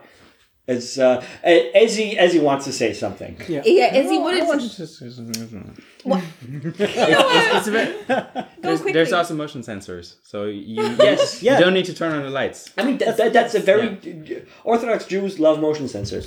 Um, but there's one thing that I did want to talk about before we actually hit the break because we're kind of sort of Yeah, nearing the end. we- we should take a break. Um, yeah. Okay, so we've talked about Judaism, we've talked about Islam, we've talked about Christianity. Catholicism. Whatever.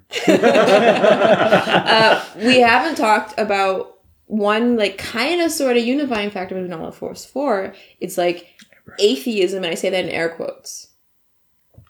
I mean, atheism is not. It's not a religion. that It's is not a religion, but I said unifying factor. A, very, a lot of hardcore atheists actually exhibit um, telltale signs yeah, yeah. Of, of, of, of religious fanatics. Yeah. Yes. Um, so much. That is, but let's say, okay, let's talk about atheism after the break. We'll let, we all need a break. We need to refill our cups. I need some more mead. You need some glühwein, I Genau. guess. Um, and then we'll we'll come back. yes. All right, then, ladies and gentlemen, this was the first part of Three Neighbors.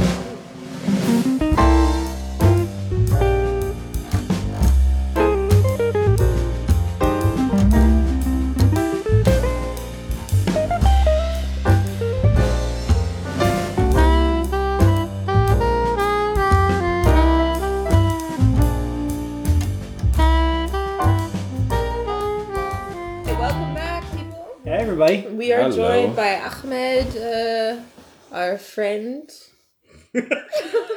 That came. That don't know that came out really weird. Sorry, Our- let me try with my Quotation marks. Let- let's- Friend. Let's do a take two on that. no No. No, no, no.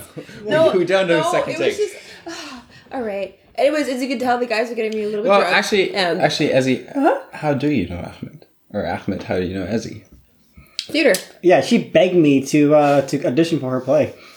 Thank you for Thank you Robin. audition for her play. Uh, yeah. No, really, yeah, that's what happened. So.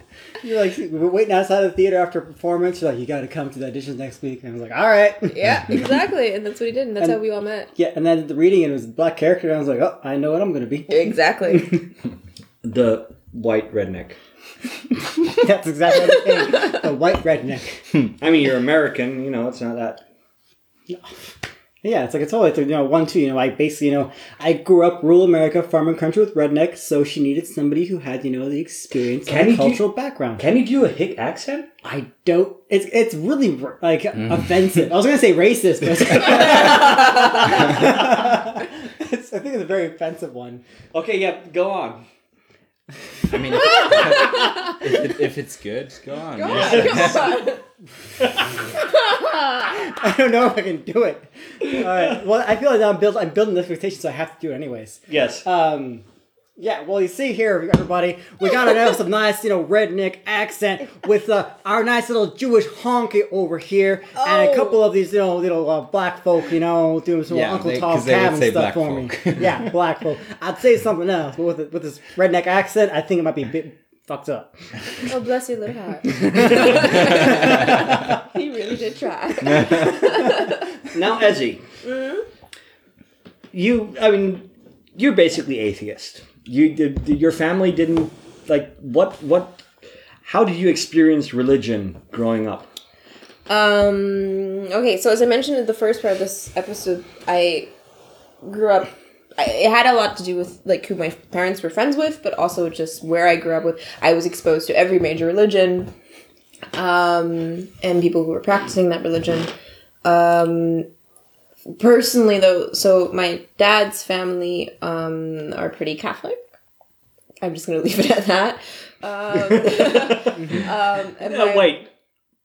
Please elaborate. um, kind of what we mentioned earlier, where we were talking about like colonized people and Christianity. Um, there's so my father was from Cote d'Ivoire. Uh, you know, the French came and brought Catholicism with them, and they're that's just that. My mom, on the other hand, um, she was. Uh, she went to a Lutheran high school, mm-hmm. so a subset of Christianity, if you will, but never really religious. I think the most religious person who I grew up in, kind of my closer family, was my grandma, or is my grandma, on my mom's side. Okay, I'm 25 years old, right? And my grandma says a prayer before every meal. And in my 25 years, I still have yet to understand that prayer because she says it so quickly, and all I can hear is da da da da amen. And then we all bow our heads, say amen, and keep going. like, I have yet, I have no idea what the woman is saying. So your grandma never sat you down and said, so, so your grandma had no interest in passing on her religion to you. No, and I think that's because also my parents. I, th- I don't know if the conversation happened between her and my parents, uh, but Uh, because my parents aren't religious, I would argue that they're, you know, in an effort to kind of protect their privacy, I'll only say that they're kind of a little bit like spiritual in a way, like on this kind of just not formally religious. And I think that my grandma, Do Yeah. your do you know whether your parents believe in God? they don't believe in God Okay. in the sense that like kind of you three were raised in. Um, they did pass on kind of these teachings of um, the universe and that we're all connected, a higher power, if you will. So, So more- they're so spiritual. There's and that's what I mean with Yeah. spiritual, not agnostic. In agnostic, really, the term is so um, Christianity, Judaism, Islamic based, kind of centered around this one concept of like one God, hmm and that's why I wouldn't call them agnostic. Okay. So they they believe in cosmic forces. Is that yeah, it? Is that without a- it, without it, but not in not the not new agey. but- exactly, not in the hippy dippy sense, but in this really concrete, not concrete, but in this really where like There we're not- forces that they can't explain that Exactly. that bind us all. So they're Jedi. I always bring everything. Why? Why do you always bring it back to Star Wars? Always Star Okay, so my mom, who is, so my mom is definitely listen. Hi, mommy. Um, you hear that? You're a Jedi. From what I heard about your mom, one scary ass Jedi. yes. she puts her Vader to shame. So does that make her a Sith? No, just No, a no, no. scary, like a she, really, she, she would really be something funny like Jedi. Qui Gon Jinn. Yeah, yeah, Yeah. That, that's Like that's Qui-Gon. Yeah. Okay. Yeah. Like no, really, no, really funny. no. Mace Windu. Mm. Are they funny? I don't know. Anywho, Mace Windu is Samuel L. Jackson. Oh yeah, totally, totally, like totally. That's my mom. Um, I love you dearly. Hi. Um, I think that's a compliment. yeah, it really is. Um, anyway, so yeah, I would I would say that much. Um, but to them, it's a really private thing, and that's why I'm also like I said that really seriously. Protect their privacy. Yeah. they don't go around talking about what they necessarily believe in. Um, from what I understood, though, on my mother's side, everyone was a lot more religious, and particularly I think Lutheran and Baptist, if I'm not mistaken, up until like the 1970s or so. Like I saw pictures of um, my family in like church hats and whatnot, and and they were part of a church community back in the days, in the early days of Detroit. Um, But Yeah? it, yeah, isn't isn't like uh, church a very important um, factor in daily African American life? Exactly. And that's why so it's really hard, I think, for me personally as an African American to truly honestly say that I am atheist. mm-hmm. And I don't mean that um I don't I definitely don't believe in God. I don't believe in one God or multiple gods or some old white guy in the sky. Um but to be African American, the experience is so um coupled, coupled, verknüpft, uh, tethered to tethered to that's um, yeah. tethered to uh, religion. Mm-hmm. Simply the act of struggle and holding on to a higher power and the hope that said higher power will quote unquote free us. That sounds so Jewish. No, but there's also a very um, good uh, passage in uh, Between the World and Me, uh, which was What by. what is between the walls and me? The World Which and is Me by Between Ta-Nehisi the World Coates. What and did, Me? what did I say? The World. No. Vincent's I- had too much to drink, so the between the world Between and the me, World and Me By by, by Coates. Ta-Nehisi Coates. Tallahassee Coates. Ta-Nehisi Okay. Coates. he's like the, the new James Baldwin, if you will. Yeah. Yeah, pretty Yeah. much. Yeah. And um, basically, It's a book. It's a book About- Uh, basically, it's a s- uh, it's a letter that uh, Ta-Nehisi wrote to his son, um, and then decided to publish. more or genau, less. pretty much. Um, That must so have been a long ass letter. it was. It is. It, it's a yeah. So I think it's a maybe 160 page. Yeah. Anyway, book. your point. And uh, basically, it's about him in experiencing being an African American man, um, and then kind of passing the torch to his son.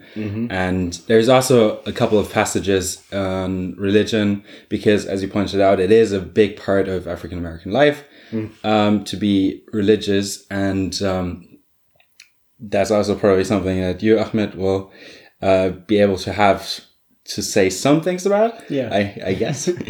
um, and then basically he said to him, um, being similar to Ezzy in the sense that he also wasn't raised uh, religiously or uh, Christian necessarily.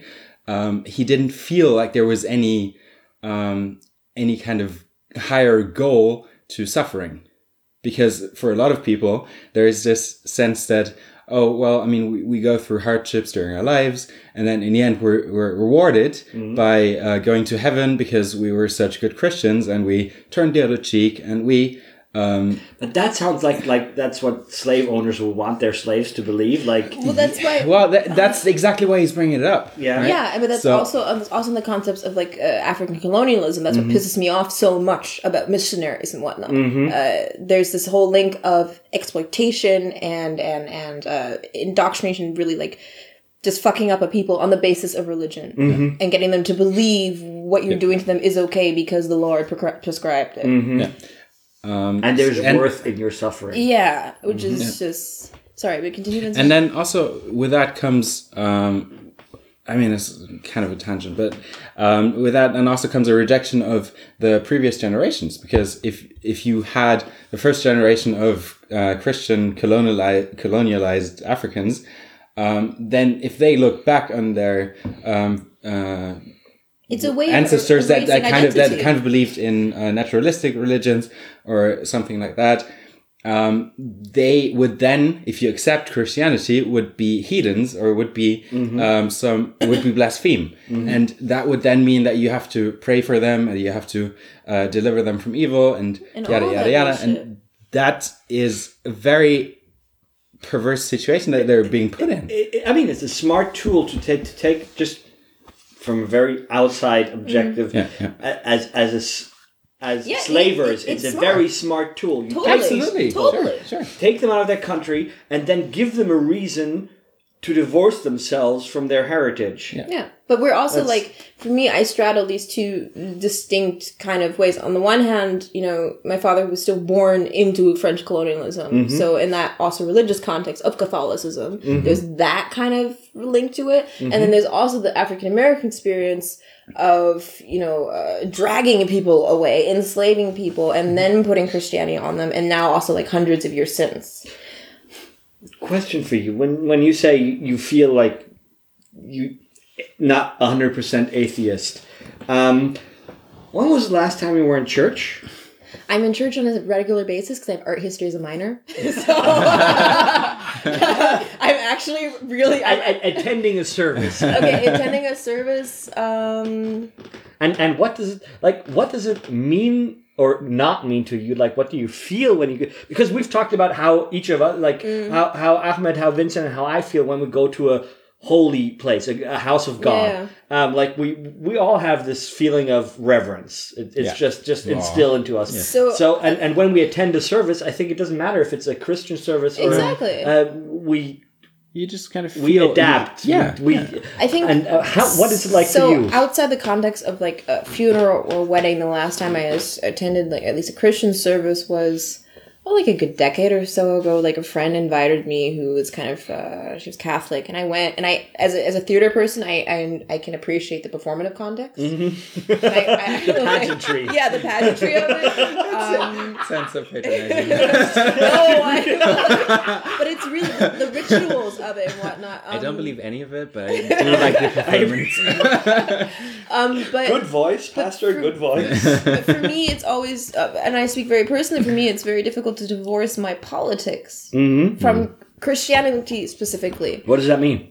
By that I mean colonialism, and you know, just using using in the context of that African Americans, uh, African American people, and also the Caribbean and South America, and generally Black people on the Western side of the world, uh, to justify the enslavement of them on the basis of religious grounds. Okay, so and- ba- basically, um, in in your mind, um, you like even if it's just in in a in a small way, you equate religion, especially Christianity, with oppression. Yeah, and just the blind following of oppression. Mm-hmm. Uh, the, the the trying to wrap a nice bow around around uh, slavery and colonialism, which is really just economics. Um, you know, trying to justify it with that. It, there's always, no matter as much as I can respect someone's religion, be it because I'm viewing it or I'm reading about it or whatever, it's always in the back of my mind, especially regarding Christianity. So, but this, Especially because you can just kind of uh, go to the church and kind of get rid of your sins.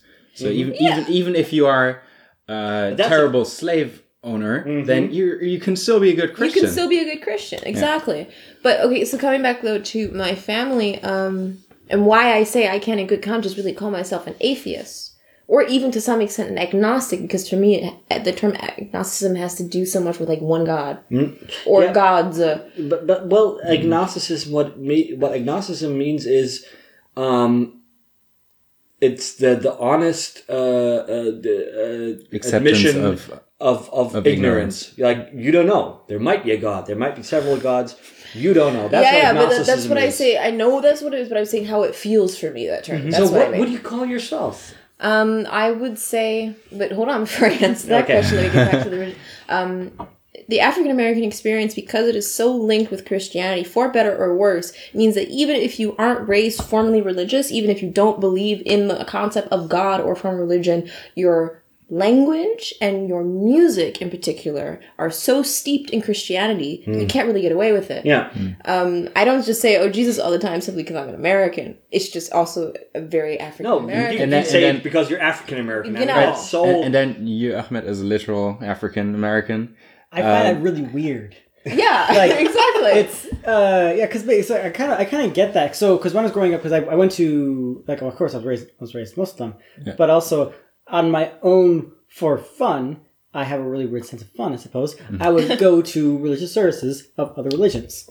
Um, like I went to you know Catholic ones, of course. Uh, I went to that. I went to that big mega church I mentioned before. You know, it's like Talk about performance. obscene excess there. I also went to like a, like a Mormon uh, service, and uh, I even actually went to a rock Shabbat at one point. a rock Shabbat? Yes, a rock I Shabbat. want to attend a rock Shabbat. It was that pretty awesome. awesome. It was That's- it was pretty kick ass.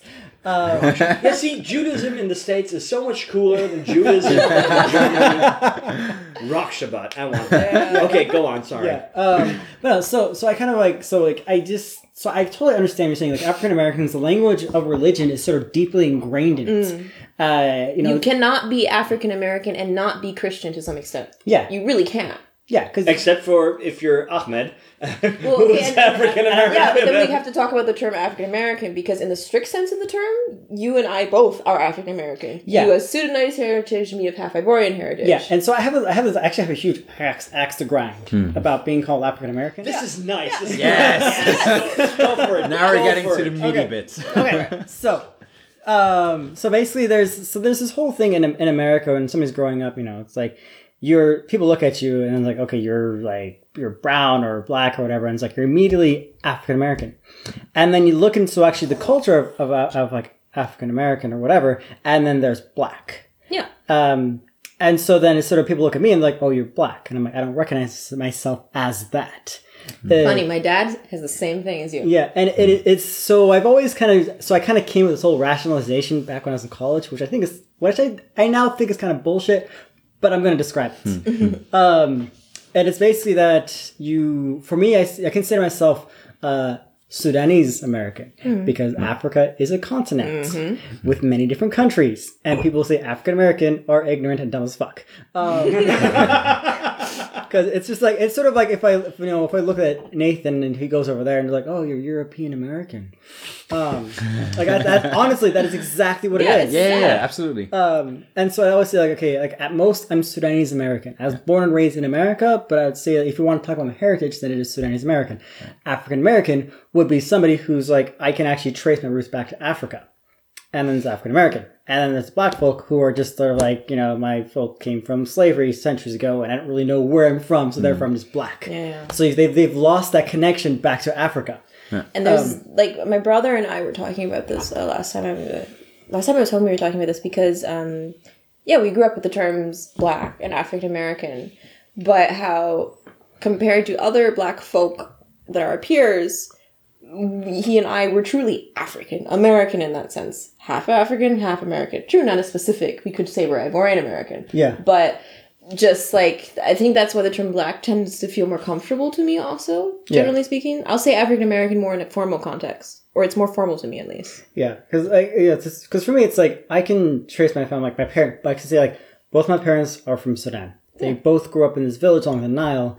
Um, I know how those villages were founded. Like I can go, I can go back to like late 1880s, talking about the Mahdist War. You know that happened in Sudan with the British. But that's also a luxury you have compared to black people in the US Yes. because we on average you can, you hit a wall. You literally hit a wall with Yes. the end of slavery where beforehand your ancestors were listed as cattle without Exactly. names. Yeah, and and the thing that that's that's, that's, a huge huge issue, and Yeah. and in, in modern day, it's like it's why you have this whole African American. And actually, there was recently, I think like the last couple weeks or so, there's I can't I can't give you the details. I read it and kind of forgot most of the details, but they had some some African American women on a talk show where they had a DNA test done, mm. and one of them got her results back, and she was twenty five percent European. Hmm.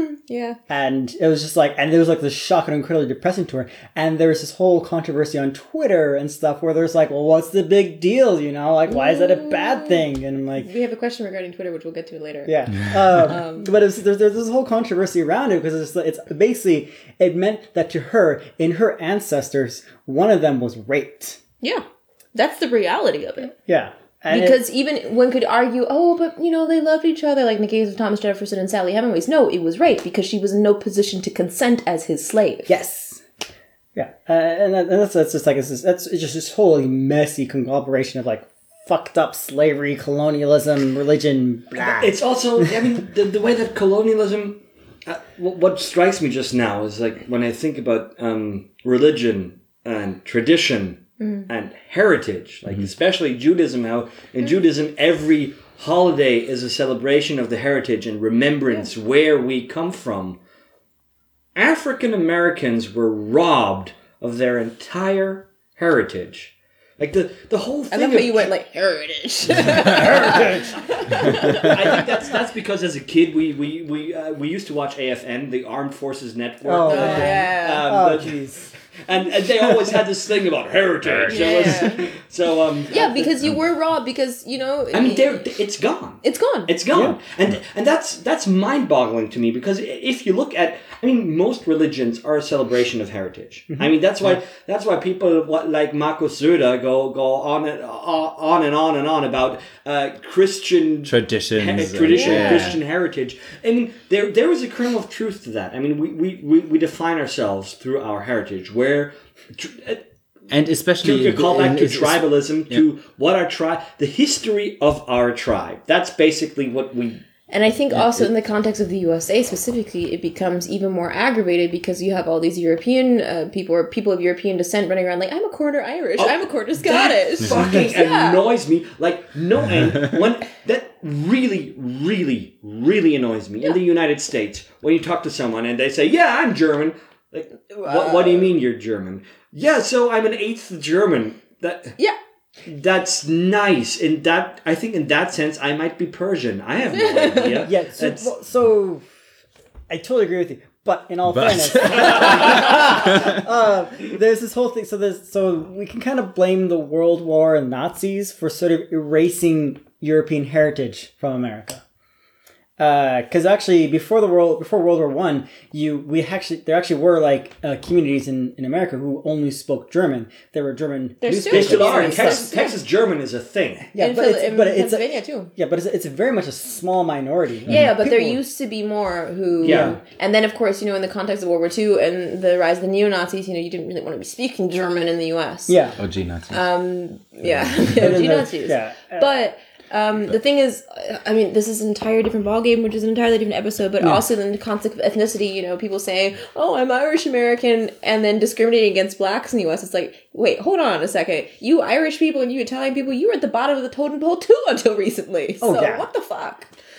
Anywho, To bring it back, um, what interests me is how are each of you going to celebrate Christmas? Let's start. Ezzy is, is going. "Eh, eh," I mean, wait, let's- because we hadn't finished earlier. oh, we hadn't finished. Okay. No. Oh, you want to? because Sorry, I'm sorry, sitting sorry. amongst three men and yeah. Yeah, yeah, yeah. Go on. Um, I'm not religious in the formal sense. I don't believe in God. I am, as I've aged, I've developed a certain amount of, I'm just going to term it spirituality and not in the who who Gwyneth Paltrow sense. Um, but kind of going along with my parents taught me of everything's connected and whatnot. And that combined with the African American experience, in particular, rather music. Like, when I watched Aretha Franklin's Homegoing, so not funeral, homegoing, we call it, I felt it. you so know? that's that's a religious experience. That's a religious experience. When I listen to, also calling it homegoing. yeah, also calling it homegoing. When I listen to gospel, when I listen to jazz, there's there is something. I'm not ready to exactly articulate it, mm-hmm. But I definitely would say I'm not completely. Is that holy to you? Like because we're talking earlier, um, we're talking about blasphemy and how certain things feel blasphemous to us. Is like is there something that's blasphemous to you? Um, um, yeah, I have to say, white people singing gospel as a joke. That feels blasphemous. Saying or singing? Singing. Mm-hmm. That feels really blasphemous. You know, That, when people. that feels just really it, inappropriate. it feels inappropriate, but but but when they're yeah, like but I, yeah, but I when they're like understand amazing grace and all that bullshit, and they don't really know, they don't know the history, they don't know the feeling, they don't. That mm. feels blasphemous. That feels wrong, and mm-hmm. not just politically speaking. Mm-hmm. That- Mm-hmm. Yeah, but, but and I think that's what blasphemy is this this this feeling of wrongness, like Yeah. something just Yeah. wrenches inside of you, like yeah, this should not It's be. just not right. Like, um, and I yeah. Somebody, somebody faulting you with their action. yes, but and it's really weird, like uh, just in our, our religious context, like when something feels blasphemous to us, like I think all of us on a on a cerebral level, on an intellectual level, realize this is a this is a really archaic um, tribalistic base thinking. prime primal Yes, absolutely. emotional response and it's and it's difficult for me to fight against that Yes. and and i feel the need to fight against it Yeah. There's there's a very good um, basically summary of how humans basically found their way to the now, which is uh, Yuval Noah Harari, uh, *Sapiens: A History of Man of Humankind*, um, where he basically chronicles the very early beginnings of the universe up until now, and um, he likes to uh, based on the work um, uh, guns germs and steel by jared diamond just saying There's a lot of flaws in that book, by the way. yeah, yes but it's still very i mean as an as an entrance to the whole um to the whole topic it's still not bad There's another Anyways, great one, book, one Pursuit topic. of Africa. Should read it. okay one, yes. one topic he he uh, always kind of circles back to would be myths. Mm-hmm. So any kind of uh, human uh, construct, in a way, is a myth. So the nation of Germany, the nation of the U.S. is a myth. Yeah. There is no such. There is no physical thing that is the U.S. There is a idea or a myth in our heads, Mm-hmm. and it's the same thing about religions. Um, just like Yeah. how catholicism isn't christianity however much catholics would like to believe that exactly. Um, even though 85% of the mm, rituals that you perform as a Catholic are the same that you perform as a Protestant. yes, exactly. But what we can all agree on is that we do have a certain. We all find certain things blasphemous. we have all either been raised, or in my case, are discovering a certain amount of spirituality, whatnot. Um, and that all are also ethnic, or our ethnic roots, if you will, are undeniably attached to religion. Yes. Yes, and I think that's a very good segue to uh, answering Nathan's question of, on how we're going to be celebrating uh, Christmas. Yeah. Okay. Then. Uh, because I think for me, that is really the case that you have this. Um, it's, it's really much inter, uh, intertwined family and religion, um, where I couldn't visit my family um, back in Nigeria, especially without then also coming into contact with Catholicism and coming into contact with the rituals and coming into contact with uh, fasting and praying And all that jazz. and all that jazz. Um, and it will be the same for me this Christmas. Um, so you're going to Nigeria? No. no, well, that was the plan originally. Okay. Uh, in the end, we uh, made other plans. Um, but we will be celebrating in a small circle. So just my mom, my dad, and my sister in Berlin. And presumably we'll be going to church. Um, and this is especially interesting for me this year because this is the first time I would actually call myself, and it still feels weird uh, to call myself an atheist or I mean, kind of separated from from church. Um, so I honestly don't know how it will feel yet. Okay, be- to, to translate this. Um, basically, you were raised Catholic, you were a believer, a practicing Catholic person, and now you no longer consider yourself a practicing Catholic person as of recent, and now for the first time since that decision, you are going into a church to celebrate Christmas. What I just said, yes. Yes. I was translating for them because Yeah. they I, do find it, it didn't really. It didn't really. It didn't really connect. Uh, okay. Wow. That's so. This this is the first time. Okay. Yeah. So I went to a church uh, to celebrate a wedding recently. Mm-hmm. It felt off, mm-hmm. but still very much familiar, of course. Because I mean, you you know, there's like I could go to church um, half asleep and still kind of Yeah. go, go along with the uh, with the You sermon just- and you just kind know of- the- the you, drill. you know all the beats and Yeah. yeah yeah it's very much like theater. Oh, I'm in so much trouble, but yes. Yes. Okay. Mm-hmm. Ezzy, What was the question? how are you How are you celebrating spending- Oh, how am I not up shit? Um. Okay, Christmas. Uh, I'm not going home for Christmas. I'm never home for Christmas, uh, if only because flight prices are fucking ridiculous, and who needs Michigan in the winter? um. Also, so I grew up with Christmas as just kind of very secular, just you know, a lot of presents and whatnot.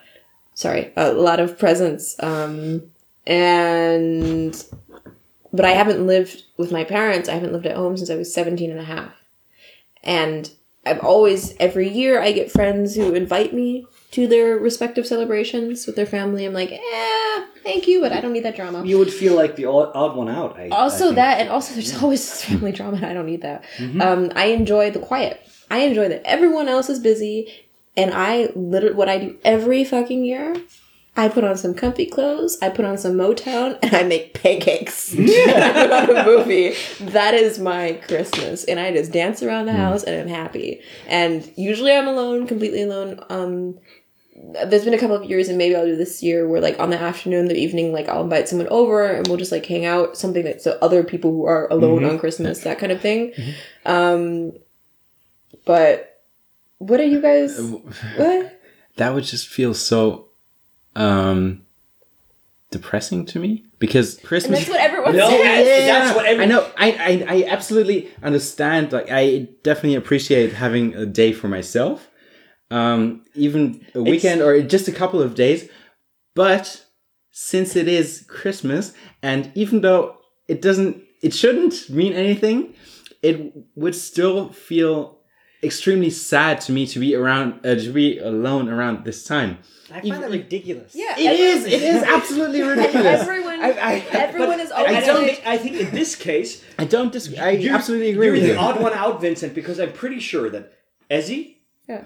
Ahmed, Yeah. and me, having grown up in a Christian society Yeah. Mm-hmm. without being Christian, have experienced Christmas in a very similar way. Like, Yeah. because I mean, w- were you done? Or I, I was pretty much on because it's like, but I get uh, to talk about what Vince talked about. Like every year, people are like, "Oh my god, it's so depressing." I'm like, no, it's fucking awesome. And you probably it's nah.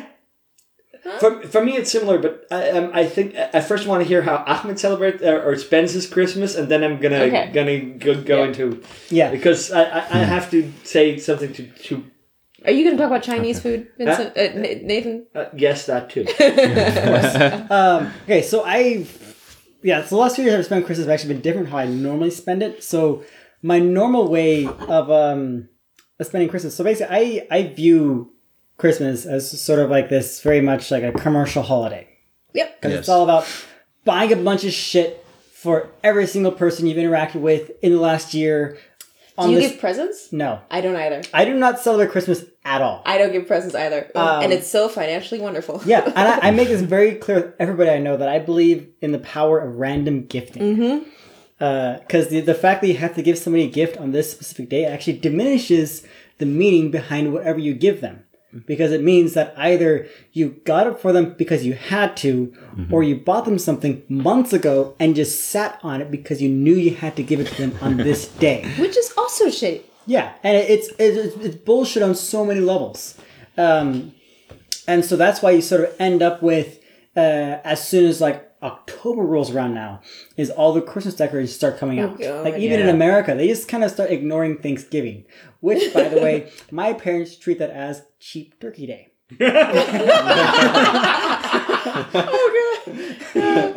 like that, that's all it is. I'm like, hey, lots of turkeys. It was cheap. Let's get some. It's funny, but, like Thanksgiving. Thanksgiving to my family is like, oh, the day where we all get to eat and celebrate the mass genocide of a people. Yeah. Day. But yeah, Pretty much. Like, you know, Christmas, it's it's a pagan holiday, you know, where they basically, pagans would chop down a tree and then just worship the tree. And now people chop down a tree, put it in their house, stand around it, and stare at it. so it's kind of the same thing. Sometimes Also, there's a nothing- fat guy that brings. There's also a fat guy involved fat old white guy who breaks into your house. and drinks milk and eats cookies. Talk about a fetish, and then Yeah. delivers presents. oh God! Right now, I'm thinking of this fat guy with his white beard drinking milk in that sexually suggestive way. God, just like, it's like streaming down the No. Cheeks. And hold on, to be clear, I am not anti kink. I am the last person. I am very pro kink, but that is a creepy narrative. I am sex positive. That is creepy. yeah. Yeah, and oh, and also the bad kids get coal. So why do you think we got global warming? It's just weird. It's Yeah, just weird. but there's so many levels. But so, anyways, to kind of get back to this. So I don't celebrate Christmas at all, like, in any way. So I usually spend it by watching The Hog's Father. The what? The Hogfather. That is a Terry Pratchett Yeah, thing. it's a Terry Pratchett. It's a Terry Pratchett novel that was adapted to a movie, and the movie's actually pretty awesome. is it the one where Charles Dance plays a patrician? I don't know. Okay. Like I, I'm, I'm, sh- I'm terrible with names of actors. Okay, Charles Dance is Tywin Lannister uh, from um, Game Ah. of Thrones, and in one of the movie adaptations of a Terry Pratchett novel, he plays the patrician, and the patrician is the the, the person who rules Ankh-Morpork, the central city, and and Ah. and he he's just perfect for the role. No, I don't. I don't believe so. Um, but the Hog's Father is great. It's because it has this It's not amazing. the Hog's father; it's the Hog. The hog, sorry, the hog father.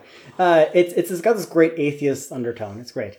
Um, so usually what I do is I spend Christmas watching that movie and Wait, eating a bunch of great food. One second. This is delicious. On Christmas, the Muslim watches the Hog Father. Yes. This is brilliant. I'm loving it. And a Jew is summarizing that. Yeah, uh, that's that's usually what I do. I just sort of spend time by, by myself, and or sometimes I, hang, I like sometimes my friends and I we get together and have what we call an orphan Christmas because we don't Now really that sounds depressing. we don't get we don't go back for Christmas, so it's basically we're all kind of stuck, uh, you know, in the city together, and we just kind of like get together, uh, play board games, and watch a movie or something.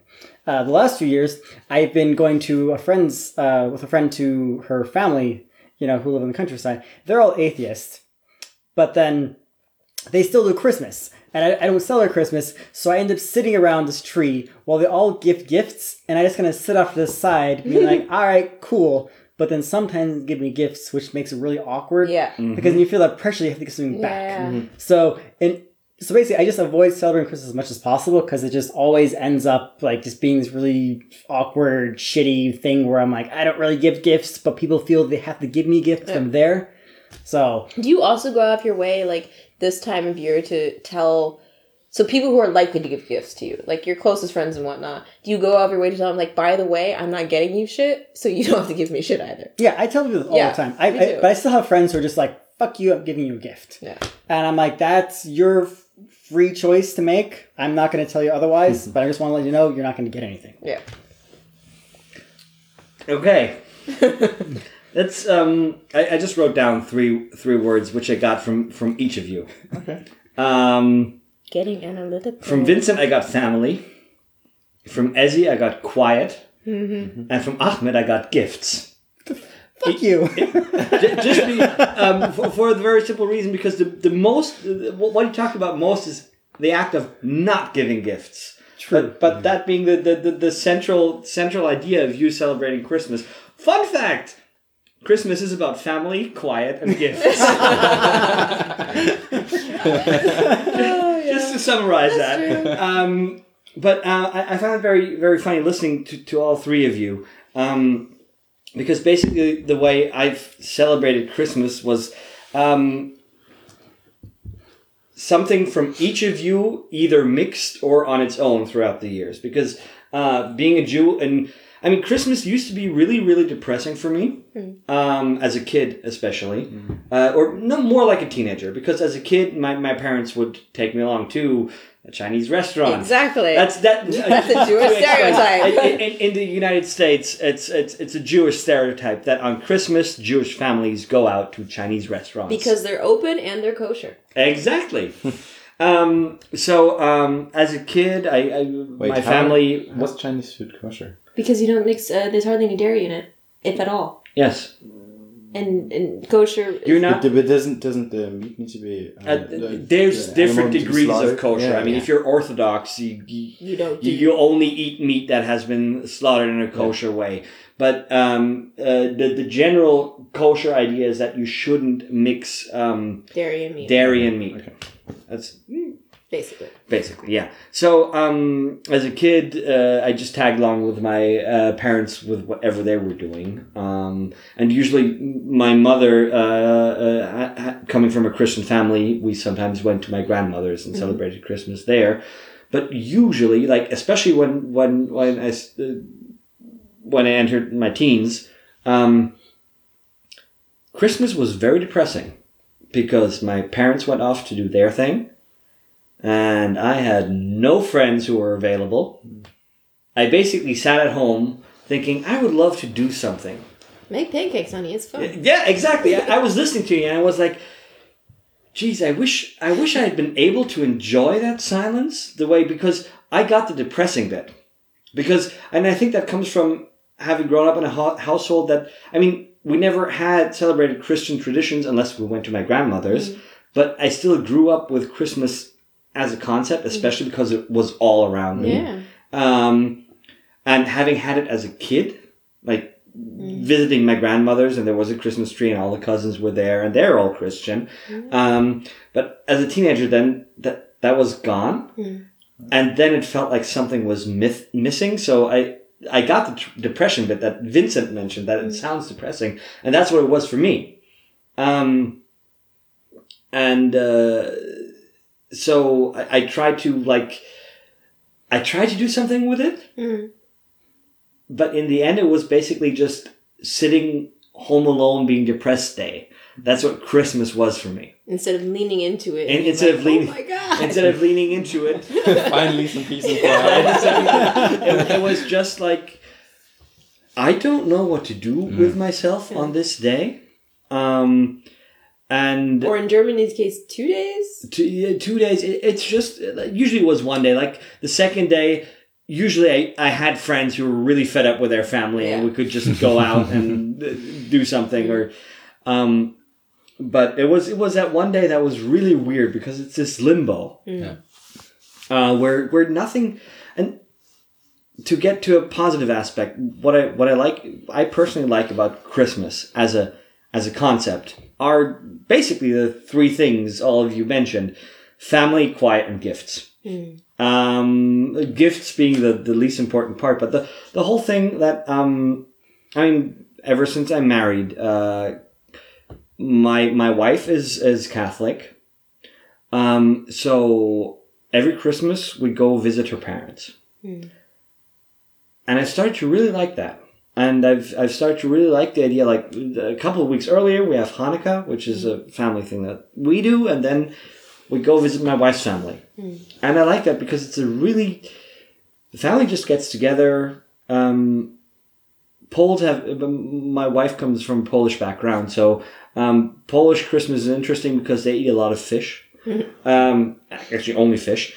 Um, and then it's just sitting around around the fireplace enjoying the peace and quiet like there's nothing it's it's the whole concept of shabbat uh, the idea of shabbat is you have a day where you just don't do anything and and that's basically christians basically said we'll work all year but christmas Is the one Is the day. one- Exactly. day. So on a societal level, that's also something. So, for example, my um, I grew up with a working mom, and Christmas was always well wonderful because uh, mom was home for two days. She didn't have to work, so she came And home. She came home early. way on- more relaxed than she usually Yeah. was and she came home early on Christmas Eve, and it, it was this whole thing where it just kind of got ingrained that there's nothing kind of to do other than stay at home, mm-hmm. and that's also why, yeah, I was I was kind of so, um, yeah, not taken aback, but it, it was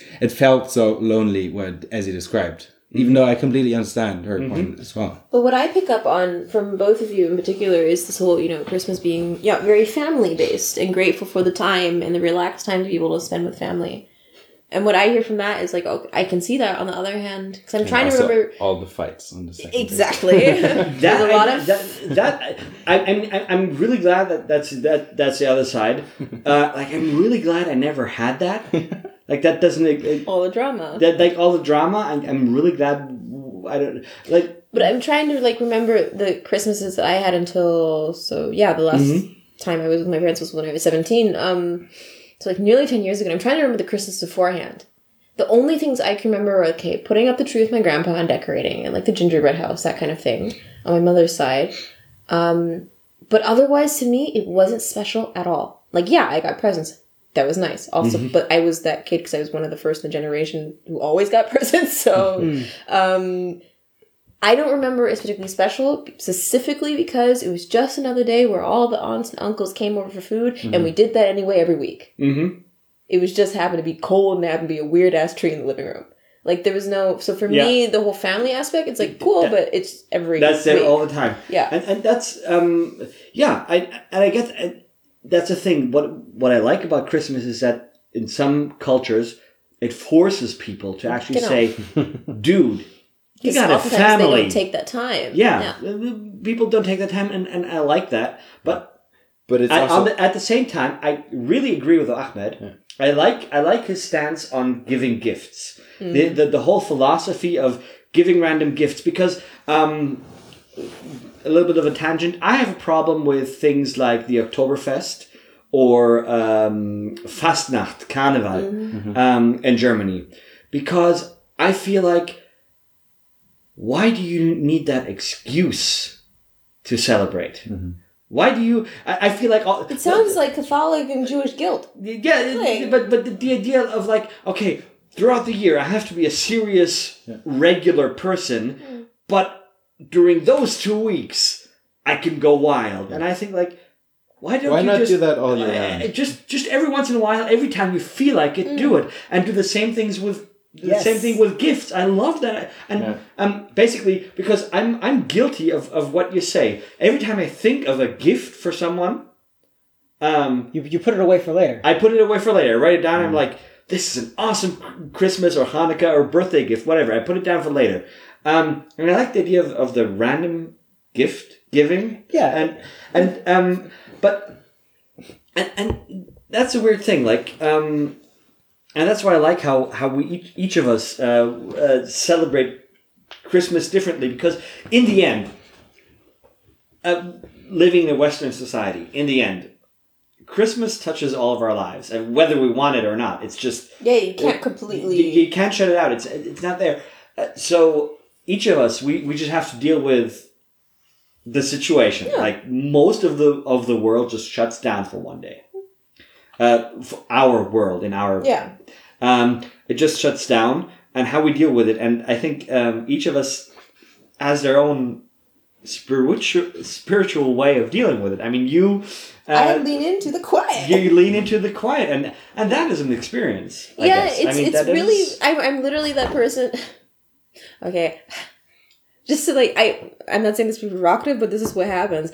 I have like a sweater on. I usually have my comfiest socks on.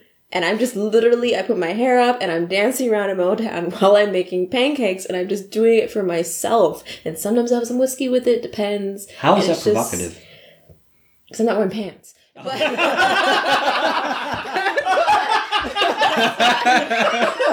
then I realized that when I was trying to describe it, that that sounds like a weird, like pseudo pornographic. Like it's not sexual anyway. It's just it's comfy. I make myself No, but- comfy. Yeah, just And- but it, it's a day. But Yeah. basically, it's a day of rest. It's it's it's, a Yeah, Shabbat, It's a Shabbat for me. But um, and the same goes for you, Ahmed, right? I mean, like well, no, uh, I mean, forced basically because you there's there's what what else do you do on Christmas Day?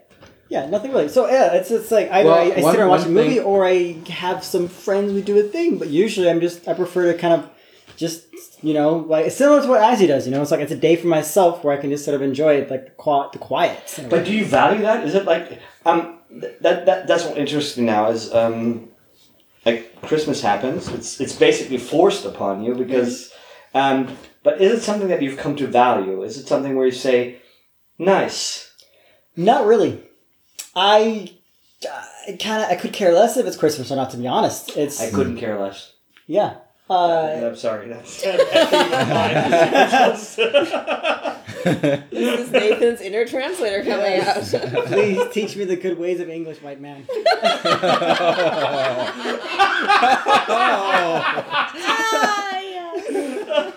Ooh, this is getting personal. I am so so so drunk drunk Ahmed gets bitchy. I love how in the course of this episode you have managed to say so many things where I wasn't like, can I say that without seeming very bigoted? I love that Well, it's you're good. He, he's This a is the power right? of being guest. Yeah, thank you. Oh, by the way, Uh, we haven't done that yet. Uh, we talked about this earlier. Our first guest on the show. Woo woo. You know, yes. like an hour and a half in. Yes, hey. And on that note, Wait, wait, wait. I I had one more uh, pro tip. Flying is super cheap on Christmas Eve and Yes. Christmas Day. Yes, This is true. We This did is that. just We did that. We did that last year. We flew Really? on Christmas Day. Yes. To Thailand. And it's like like 200 bucks. Yes. Really? Yes. holy shit, I might go home. Yeah. no, honestly, uh, a flying on Christmas Day is super fucking cheap. Yeah. But you better be back on my birthday. Just saying. Yeah. yeah. That also goes for you, but you're. Yeah, you. What? He, why is he exempt? No, I'm he- going he's back to the exempt Holy because Land. he already booked a trip to the Holy Land. It's, Yeah. it's, it's your pilgrimage. Yeah. Exactly. Yeah, yeah. that, that's the reason.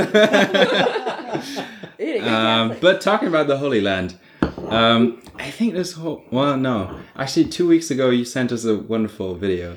Okay, can, can I set the scene? Yes. Okay, it's a wonderful video. I think um, you should all watch it. and we're gonna Um, link to it. I- we're going to link to it, but uh, it's it's a video about um, a man, a British man. Mm, wait. Since we have Yes, uh, quote unquote voice actor, maybe? I'm no, no. I, I, I'm a voice You, director. you dabble. not- You, I'm you a dabble voice- sometimes. I dabble badly. Exactly. So I'm So, we have a dabbling voice actor, no, no, and no, no, and no. two other actors. We could just kind of reenact it. Uh, Do you have the script printed out? yeah, but the thing is that, that the video works through the visuals and not through the voice acting. So Just an idea. Okay, never mind. It, I, I enjoy the idea, but But Vincent and I have dreads, so. yeah, but uh, are you going to say hello? Th- th- Okay, we're, we're spoiling it basically. Yes, So okay. l- let me Sorry. talk about the Should I pretend to be a white man for you? you can do it so well. Okay, anyways, there's this really cool video that we're gonna link to about Black Jesus. Now you spoil it entirely. What do you mean? Well, um, yes, but. No, how are we supposed to talk about it otherwise? Anyway, what are you gonna say? Okay, So- the video is about uh, uh, uh, it's by by the BBC. You have this British dude who is obviously white and in church saying, "Oh Jesus, please help me." He's Well, praying. okay, you're, you're just you're just killing it. Uh, it it's about the preconceived notion that Jesus is white because all the depiction in Christianity is of a white Jesus. Skin the color of golden You, tan. you're saying hair. I, I'm killing it. you just And- basically summarized. it. I was trying to tell the story. And then Jesus' hair was that like a curly lambs or sheep or something? Yes, curly How he lambs. was a okay, black how man. how are we butchering this?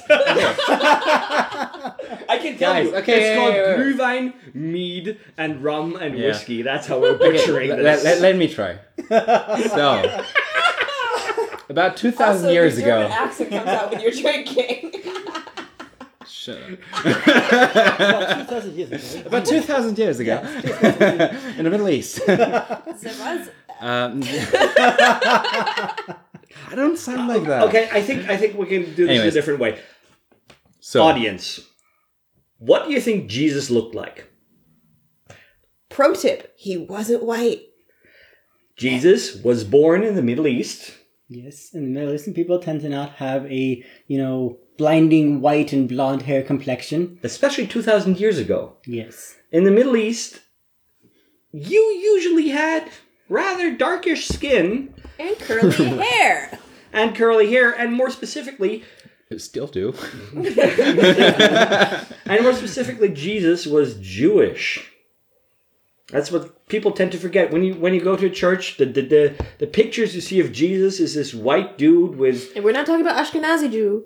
Yeah, isn't it? What, is Wait, Jesus of in- Nazareth, isn't it? yeah Yeah. Oh, don't say that That's- too loud.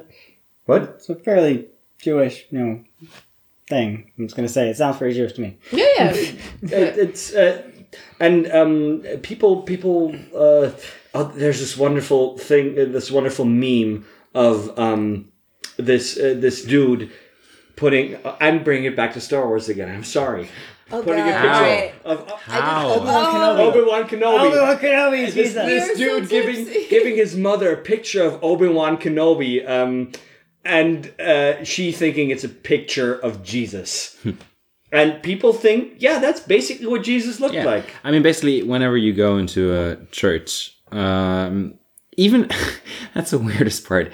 Even um, if you go to a church in Nigeria, you will have an image of a white Jesus, uh, long brown flowing hair, uh, beard. Usually reddish, actually. It Reddish, goes into blonde. this red, yeah. Um, They're just going for that ruggedly handsome look. yeah, that's, that's very handsome. It's ruggedly handsome Four- Irish 14, look. 1457 look. Um, yeah, and basically, that's just not how Jesus looked, and it, It can't have looked like this. It's no, impossible. and, and it's it's not a matter of debate, but people still accept it as fact or think that Jesus was white. Jesus and- was neither white nor Christian. No, It's funny because, um, yeah, I'm just gonna leave it at that. It's funny. I just realized I can't say why it's funny anyway. Um, The funny bit is just that his this whole segment that we just started is just a complete clusterfuck. yeah, Yes. we Yeah. are so out of what the hell this is about. Okay, Yeah. so wait, Uh, hold I on. think we should do questions now. I think we're we're nearing the end. Yeah. I think Ahmed, at, ask us I- questions, honey. we're at two hours now. Oh Jesus! We're at two hours. I think this is a good good point to say. Um, actually, yeah, we're wrapping it up. We're wrapping it up. so it up. One one question each, and then we're done. yeah, but um, I, I don't think we, we got that many questions this time. oh, around. there was one other question though from another white dude. Um, Um, before we go into the, the whole segment, at, if there's any question you want to ask, um, Ask, ask, ask. away. Uh, we're on Facebook. You probably found us on Facebook. Or so- us on Instagram. Some of you have Also- our numbers. Yes, some, Some of of you you- have our numbers. So just ask us, write us like questions you never dared ask. This is this is the the whole the p- whole point of the show. So Yep. ask. Discourse. Or maybe there's no one listening and that's why they're not asking. Oh, that, that's probably yeah, probably have like exactly one odd. Okay, but one dude, Okay, Thomas von Tegernsee, you yes, must, yes. you must ask us questions.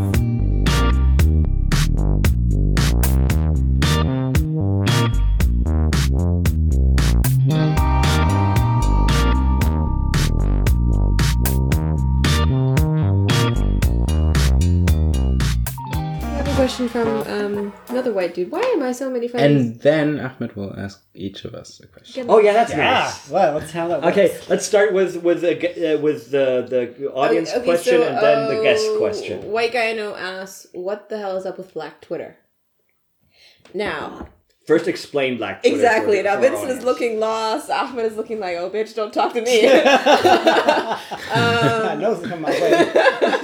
okay, Black Twitter is basically. Mm-hmm. You guys know the concept of like the dark web, right? Right. Yeah. So because black. because like no, but Pun, it's pun very much Black intended. Twitter is basically this concept that there's like a sub world of Twitter that is black.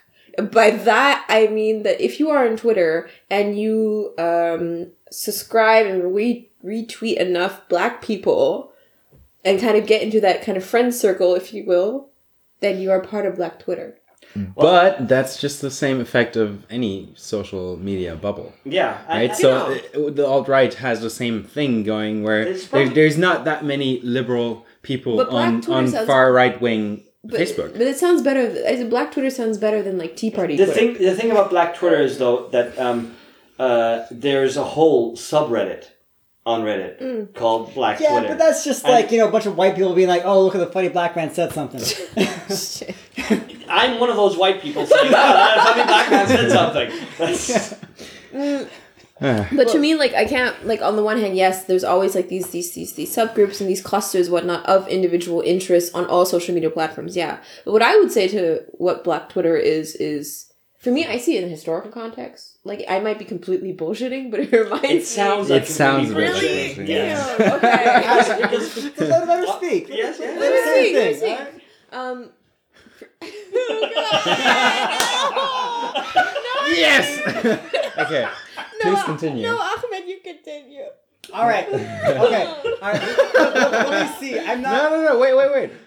We don't want to be the people that shut Ezzy up. So, I'm not. I'm telling her to speak. No, I, I want to hear Ezzy's. Yes. Ezzy's uh, Yes, uh, I mean- I'm, I'm sorry, Ahmed. I, I value your opinion, but I do want to hear what Yeah. Ezzy has to say. Ezzy has no Please. opinion. No, no, no. Okay. So I felt that Ezzy was going to sort of tie this back into historical context with why Black Twitter is actually still relevant today. Really? And I felt think that? there is a strength behind it. Yes, I'm Oh psychic. wait, so you're justifying the theory I told you earlier? Yeah, I know. I'm, Oh, I'm yes, saying that there never is mind. there is there's a reasonable justification behind it. So I See, feel that you should say it. It's okay. See, Ezzy has Ezzy has an opinion.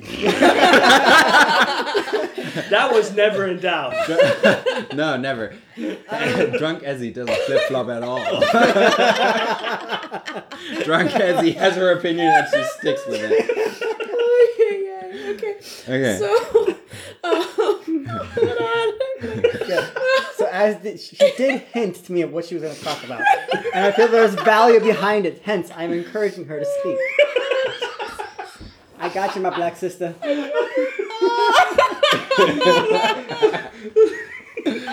oh, okay, hold on. Do you want me to This is start? cool. No, I this got is it. gold. I got it. I still have no idea where we're going with this. No. All right, well, Black Twitter. Kind of. All right, I, I do think Ezzy has a point. Okay. Okay, backed up by my African brother Ahmed, and now pseudo backed up by my half African brother Vincent. I feel I feel left out. yeah, let's not talk about that. it's a Jewish lot. We're, we're, we're okay with that. Um, okay, so Black Twitter for me, when I think of Black Twitter, the concept of Black Twitter, I really am um, reminded of the civil rights movement. So what people think today of like Black Lives Matters, the only reason Black Lives Matters has become so prominent and compared to movements in the past, so about two three decades, is because of the advent of social media and of camera phones in particular. So this act of being able to take a picture, take a video, and then share, share, share really quickly to a large demographic, and it reminds me of the civil rights movement in the context of um, particularly the 60s with the advent of um, more people getting uh, televisions in their uh, private homes. And the major move- uh, leaders of the movement at the time knew that white people in particular aren't going to believe that oh my god white terrorism actually exists and is really bad still unless they see it on tv um, so for me black twitter has a lot to do with activism. To me black twitter has to do a lot with uh, being connected on a broader scale, sharing of truth, if you will, but also sharing joy. When I think of Black Twitter, I don't just think of civil rights. I think of like black girl and black boy magic. This brings me back to last month. Yeah. Tribalism. Yep. This is, um, I mean, and this is tribalism in the best sense. Yeah. Um, and also, uh, Where, where it's creating a safe space. a safe safe space bubble it's it's all the same thing you you, you have your, your your social media bubble you have your safe safe space you have your in german stammtisch and a stammtisch is nothing else but a safe space mm. and black twitter is basically a, a global safe space yeah. It's a very transparent one, though. yeah, Yeah. of course. I mean, but but but any any safe space usually is. But You know, Ahmed, you're like, gonna. I mean, it's not as if safe space spaces are, are like uh, around. Uh, uh, There, there, there's concrete walls around them, and you can look at into in, any safe space Yeah. Well, I, I have, or cultural safe yes, space. I have things to say about that, but I'm not actually going to Yes. mention what I was going to say Back about me up. what, what Ezzy was saying. So, so it's like so kind of to continue with the whole thread of like civil rights movement. Uh, so you basically had the civil rights movement and created these forums for speaking. Uh, and that I think that was actually really, really powerful at the time because it sort of enabled people to sort of come together and talk about the issues that they were dealing with, especially in Black America, because that's very much a culture in America that is separate from the rest, you know, like white culture or however you want to say it you know. different. It- It's it's completely different uh, in a, in a very shocking way. Um, uh, you guys can you know string me up and, and torch me for saying this, but like the show Atlanta. That's a weird analogy to use. I know. I know. Damn. the, the Glühwein's kicking in. Um, but it's okay. So you can actually like uh, the show Atlanta. Watch it because it actually shout, gives an shout, insight. shout out to Vincent. I know you watch Atlanta. Yeah, So not our Vincent, other Vincent. yeah. Yeah, yeah. Yeah. Hi, so, Vincent. Yeah, so because the, the show Atlanta actually gives a nice insight into what it is actually to be like a black, a black man in Black America, Or dear itself. white people. or dear white people, for example. The I don't know about the new Netflix one. That one's kind of yeah. Yeah, it's kind of a well. Yeah, I like it, but it's I see what your point. Yeah. Anywho, Yeah. Anywho, uh, another film, a film I'm gonna I'm gonna plug a bunch of like stuff to watch. Uh, a movie, I am not your Negro. yes. Oh my lord. Watch yes. it. It talks about the civil rights movement and uh, Text of James Baldwin spoken by Samuel L. Jackson. Yes. It does not get more woke and black than that. Yes, it is an amazing film to watch. Um, so, anyways, kind of tie it back into Black Twitter. So you had these these formats where people were actually able to sort of like talk together and share their issues and discuss them back in the '60s, and that kind of continued on to the '90s and then to the modern day. Um, now, what Twitter created was it created this open platform where anybody could get in there and talk. So before, you know, it had to be people who were very empowered and able to get out there and speak. And public speaking, as everybody knows, is very terrifying and difficult to do. And also potentially life threatening in the case of black people in the U.S. Yes, because it makes you a target because it makes you very visible to the public. Um, and then uh, Twitter, on the other hand, you know, is like anybody can sign up for an account. They can participate. They can discuss. They can share their experiences, which then actually takes modern everyday life for a black person and puts it out there. And that's what creates this black Twitter because you have people actually sort of connecting and talking to each other, which creates this big mesh and this sort of like a pseudo culture on the internet that becomes what is now called black Twitter. Boom. What he said. All right. and with that, do you have? I think yeah. Some Well, now, Ahmed, you get to ask each of us one question. Oh dear. Before the Glühwein completely incapacitates us. Okay. I, I just had a glühwein with a lot of sixty-five percent rum. I'm Jesus. I, I'm Why didn't I get any? you didn't ask. Can I guess? You must give us ask some. for your booze. Okay, I don't so have any glue I mean, it's basically just rum. You will get one after we're, we're done, okay? okay, so I actually have a Ahmed's question. questions. Yeah. Uh, so I'm, I'm gonna ask a question both Ezzy and Vincent with this. So I moved to Germany f- uh, about five years ago now, and when I first moved here, it was actually a huge departure from living in America, where actually I did not feel discriminated against.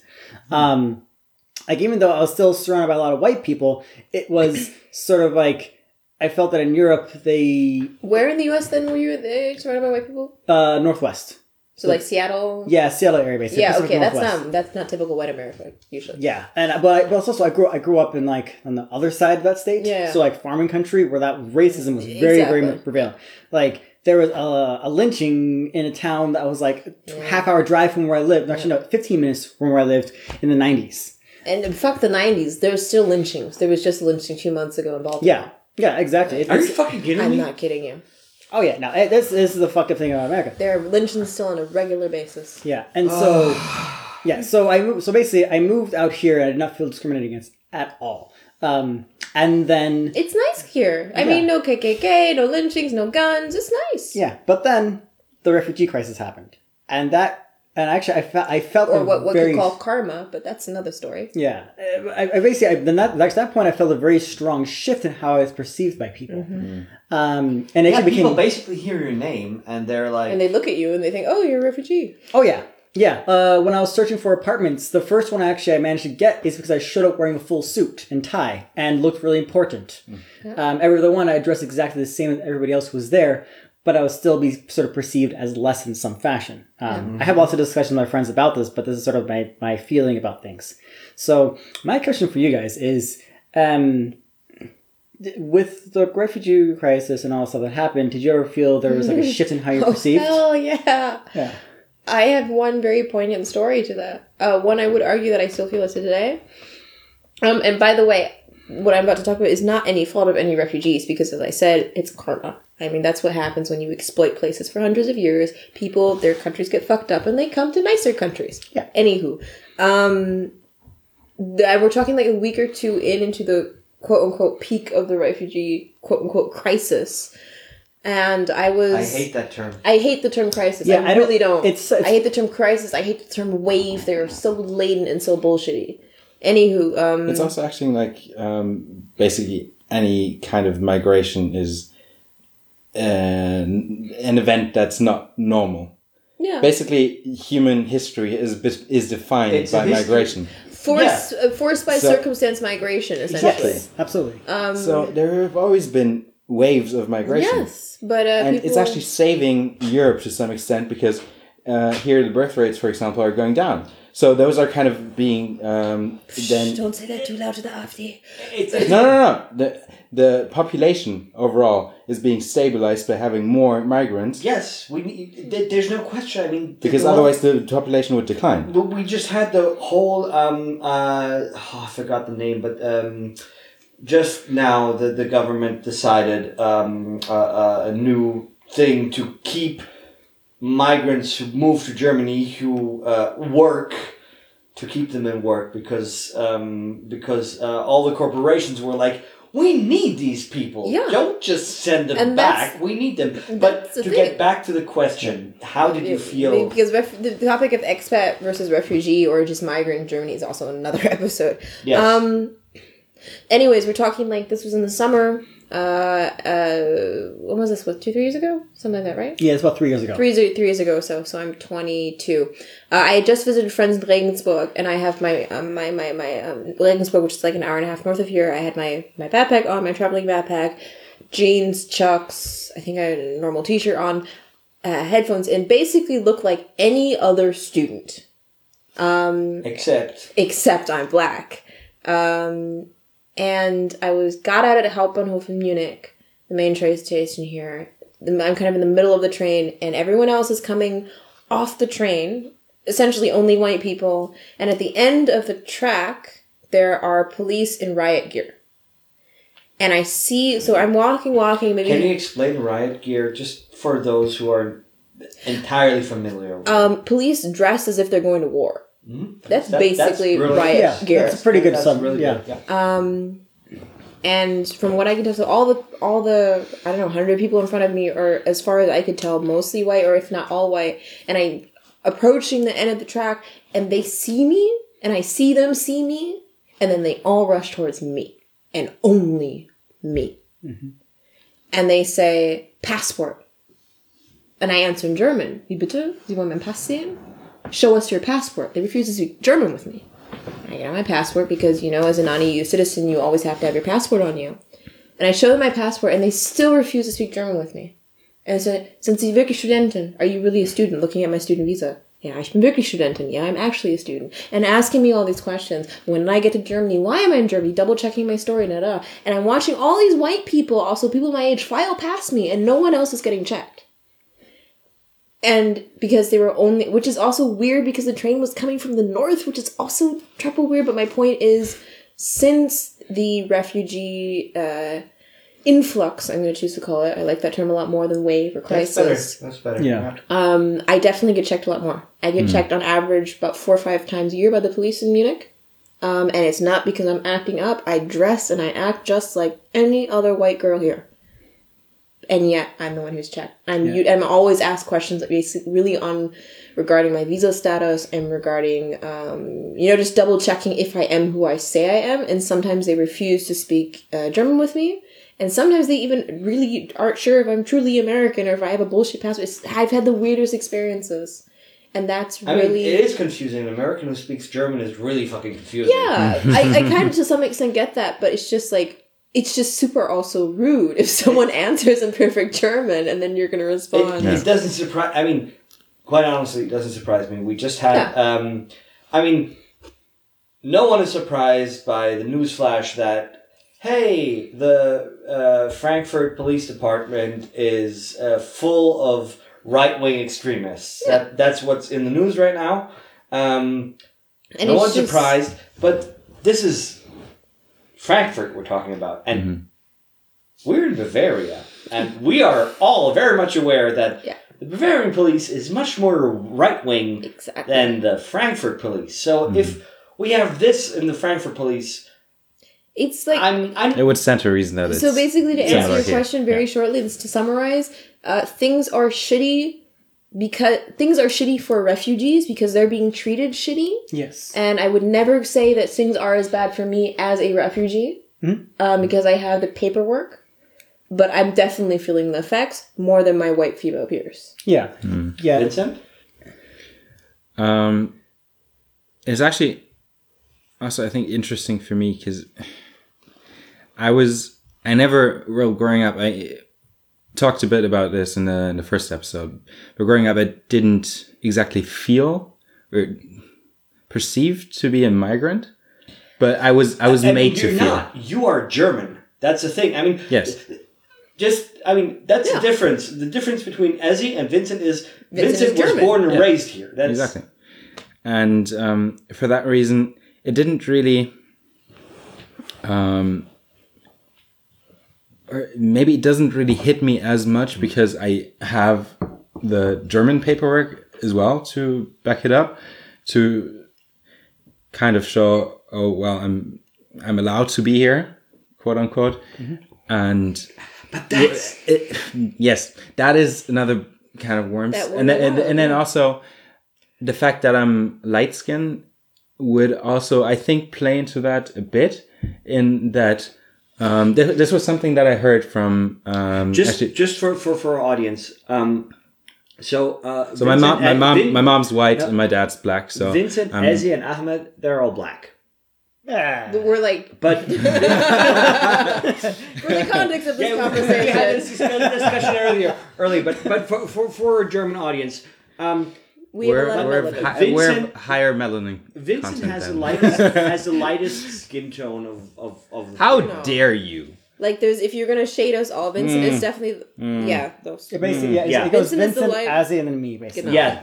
That, that you, yeah, you're basically uh, three three shades of black. three shades of black. In my Yeah. defense, I haven't seen the sun in years. yeah, but that's because you're, you're an engineer and just no, no, a chemical, or a chemical A chemist. I'm chemist. Chemist, yeah, yeah. So you sit inside I and spend just most of my days Yeah. in the lab. Anyways, yes. um, Turn your arm around. Hmm? Turn your arm around. Okay, Eh. Ezzy wants to compare shades. Yeah, I'm like And- a tone oh. d- darker than Vincent, which And, is funny and 'cause actually, not actually, biracial. actually, Nathan's not that far off. That's because I mean, No, no, no. we've, we've That- told that story. That's, that's we've circling. Yeah, story. that's that's, cir- that's circling back to uh, human phenotypes. But Yes. Anyway. Anyway. Uh, Three Shades of Black and a Jew. anyways, um, so I, th- I think the the fact that I'm obviously not someone who can pass, uh, quote unquote, as white. Um, so people will definitely look at me and see, okay, he's, uh, I'm not uh, Caucasian, but it's still in some cases I feel like if there is someone, for example, if Ahmed and- and me would be walking down the street, I- Ahmed was more likely to be checked by the police than you. Definitely. I, I, I feel like they would, in some cases, honestly, just walk past me. Whereas maybe three, four years ago, that wouldn't have been the case, where we both would have been checked. Yeah. uh, So the the crazy thing is, I have actually never been checked by the police. What the fuck? Yeah. During Where the fuck Uh, me- you me- hide? yeah. So me during, actually, ooh, that's a very, very funny story. Uh, So- me actually in Germany also, also only once. Uh, Why? What is it about me? I don't know. So during during the huge influx and everything was kind of going crazy with Hungary, I actually went to Hungary uh, on the train, You also did the stupidest shit. and I one time. had yeah. Yeah, he- but he has a weird uh, sense of of humor, humor, yeah. and entertainment. So yeah, but um, he knows what I'm talking about, which I'm not going to say on air. But yeah, um, but yeah, so basically, I went through, you know, I'll, so I trained through Austria. I had to, I had to get off, take a bus, and they actually had like these little stations set up in the trains with like like blankets and stuff for refugees and migrants. Um, take got a a bus blanket? across the Austrian border where they had tents set up for processing them, and nobody stopped me at all. And then when I was coming back, I had to take a train, and um, and the train was basically packed full of like uh, refugees and everything. I don't want to say migrants. I feel that's kind of like downplaying it. Um, And when I got to Munich, I got off the train with all of them, and nobody stopped me. So it, it's weird because it's like So the lesson is basically hang around all migrants, or and if you don't, if you're hanging around mostly white people, then you're going to be the one migrant picked out. I'm always used to sticking out like a sore thumb. Um, and it's it's so it, it's really weird to me because I when I before I moved here I was actually reading and, and like doing some research like is a racism present in Germany or not? And I heard hmm. people complaining about getting checked. Hmm. And so when I came here I expected it but it never happened. So wait, in those five years you've been in Germany, you've never been stopped by the police once. never. I've actually sometimes I walk to the I go up to the police and I, I talk to them because I'm like I see something. And sometimes they just look really confused Yeah, like because normally we cross the street and try not to be obvious. Yeah, and I'm like, hey, there's this problem down the street that way. It's like, why are you talking to us? that was very Arnold Schwarzenegger. Yeah. No, but I mean, Why like, are you talking? honey, like No, no, God it's- it's way deeper. God Oh, bless okay. you. Like that's really cool, and I'm I'm luck. I'm I'm happy for you, really, Yeah. because for the most of us, and to put this in context, because people haven't seen me. Look, it's not that I'm acting out all ghetto and whatnot, no matter how I sound drunk. Excuse me, I have to speak loud, uh, slow. no, Sorry. it's just, um, I mean, all three of you can attest. I act right. I was raised right. I act normal. Yes. I look normal. Very much ev- so. Everybody's normal. No one is. Yeah, I think. So I, I think normal is a very, very question- No, but I, term. but the, what I'm asking is, I don't act you, aggressive. you don't act out. It's, it's not a question of aggressive, um, but what I what what I um, remember from from from from my teenage uh, high school pot smoking days uh, is Edgy. edgy. If you look at Ahmed and you, um, Ahmed, uh, he wears fucking Ray Ban glasses, um, and police responds to money. If you look like money, they usually don't stop you. Are you saying I look poor?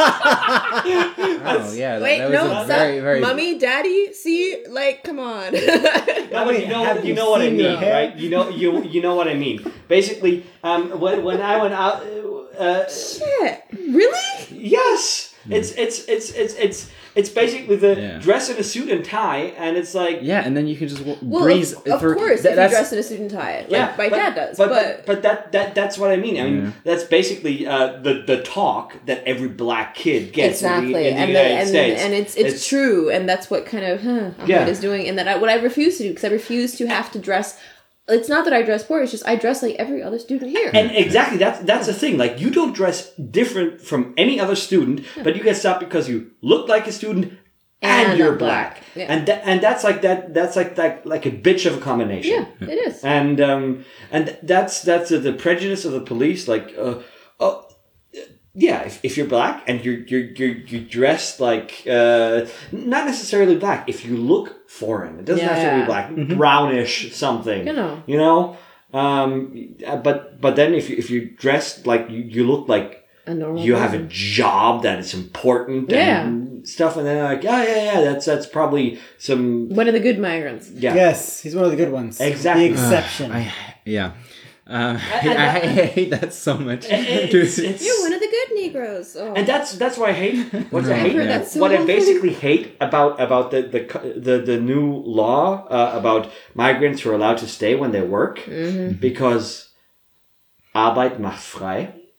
yeah. Oh. It just it just Ahmed, you know what he's talking about? Yep. Yeah. Okay. Yeah. I read it about just I see that and I, like basically I love the I love the concept of um, finally those who I mean they, they've they've been people who came here who worked hard who learned the language uh, And have who have a good job and then get told by the state that sorry you got to go back. And I'm like what the fuck? They're putting in Mm. all this work. And I'm I'm I'm glad that finally finally Mm-hmm. they can stay But then, what what, what I what, about people that work hard, learn the language, and then don't get a job? Yes, They, they, they still are. they they still put they, in, they still kind of make an effort to They put in be, the work be a part of, of, of the society, society. But are still rejected. and that's what that what's what makes me sick about the whole because because the whole idea of that of that new law, the whole foundation is Arbeit macht frei, mm-hmm. and that just sickens me to the core mm. As it should. because it, it it's it's basically the the the slogan under which my ancestors died. It's effectively like indentured servitude. Yes, Yeah. and to raise the spirits, maybe I have a bit. of a- let's get back to. Uh, yeah, Okay, I- yeah. Ahmed, so, you so I, I, I had still, yeah, I, I still had two anecdotes Oh, oh, uh, yeah. concerning Ahmed's but question. we, we got yeah, wrap it yeah, up. I'll, I'll wrap it up quick. Uh, one, I was um, checked three or four times while I was in Spain for three weeks. Um, three times, uh, just so I was I was on a pilgrimage, um, and a very Christian thing to do. it was a very Christian thing to do. Um, the first time was was was a Christian experience. The second one wasn't. Anyways, um, I was checked by the police three times, and then at some point I talked to a Spaniard, and then he said, "Oh yeah, there were some some uh, people or some women that were raped in a town maybe ten kilometers north of here." So that's why the police is checking because Black of course, people. all the black suspicious people. Um, and then the last time, um, that was also one uh, story that I told Ezzy right away. Was I was checked at the so I was at the Madrid airport. I had already packed up all my things, and I was just waiting to go, go back home. I had one hour um, to kill, um, and then I was just standing there at, at the airport. I didn't feel like uh, sitting around, um, so I was just I wasn't even walking. I was just kind of leaning against uh, the the wall, and then uh, four p- policemen in with machine guns come up to me, and similar to what as you described, they just go passport, and then I said in broken Spanglish, basically, I don't have a passport. I'm a European citizen. I have an, a national ID. And then they go, passport. I said, again, I don't have a passport. I have a national ID. Um, if you can provide me with a reason why I should show you, show it to you, then of course I can you do went, that. You went full on European citizen on yes, that. of course I did. nice. Because I'm a fucking Nice. European citizen. Which I will say, on the one hand, It's- sounds very smart. it's Having said that, it's also dangerous. incredibly stupid because you're black and Anyways, you're male um, and you're tall, and that shit will get you killed. and um, basically the the policeman uh, kind of expanded his vocabulary a bit. So he was like, "I'm police, passport." and this thing went on for maybe half an hour, maybe 45 minutes. So, um, where I was just kind of insisting that. Uh, so I, I showed him my passport uh, or my ID at some point, and then he was semi satisfied um, because it didn't look like a fake because obviously it wasn't. Um, and he gave the ID back to me, and then I was so why did you why did you check me? And then he again said, "I'm the police. I can." Yeah, and, and that's and what they say. That's what's fucked up. They they can. yeah.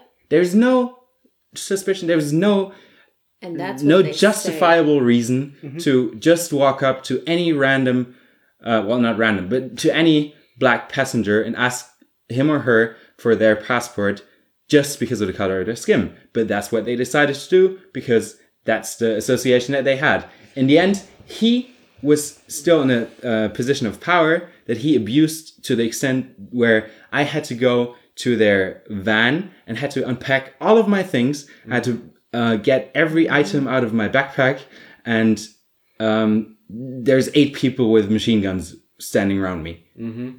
And of course, this was this was extremely extremely scary Yeah. and it still doesn't even come close to what some of the people that have to flee their country because of the atrocities that are committed there because of the historical baggage that their countries have. Um, but people, and by that I mean particularly white people, have no idea. And as you say, you know, it compares nothing to the people who are fleeing certain atrocities. But the fact, like, shit, I remember, uh, I'm a God Preisplatz a year ago, and there happened to be a, a few people beating each other up, a few men, and I just happened to be standing next to them. Someone had called the police, and the police come running down the Gleis and have their hand on their guns, and they're looking at me. So I raise my hands, even though I ain't doing shit. It's like they there's there's this permanent angst, this permanent fear that, and you can see like walking down the street, and the police are just walking, and they all turn and look at you. It's just I hate that, and it's gotten worse. It's gotten a lot worse in the last few years, and it has to do with the influx of refugees, and it's not their fault. But just how they're perceived, and it has to do with the AfD, and it just has to do with fucking racism. Yeah. There, there was one story from seven years ago now, Yeah. where um, this was the first night I spent in Munich, and my mom was extremely worried when I came uh, when I decided to move to Munich to study because she was like, "Oh well, those Bavarians." and this and that. Are you sure? There might be some comments, and there might be some, The some thing is, outside of Bavaria, Bavaria has a really shitty reputation. Mm, yes. Like, Anyways, Yeah. Um, so me and my friend are coming back from a party. Uh, this was my best friend from back from high school, who about one meter ninety something, blonde, he's tall. blue hair, eh, blonde, blue hair, blonde, blue eyes. Jesus. Well, ooh, he would look good in He blue hair. would, he yeah. would. Anyways, uh, blonde, blue eyes. Um, we come back from a party. Uh, this was some random. I still don't know where it is or where it was to this day. It was some random dubstep party in a bunker somewhere in a, in the forest in Munich. that sounds awesome. Yes. Uh, anyways, uh, we walk from the S-Bahn station to his place, and then a policeman or two policemen stop us, and um, they say there was a uh, there was some sort of attack at the S-Bahn station. Uh, yada yada yada. You match the script uh, the description. Um, please show us your your papers. How many uh, descriptions do they get of a 190? Anyways, um, they look at both of us, and then both of them turn to my uh, white friend and are like, "Yeah, he was blonde, one ninety.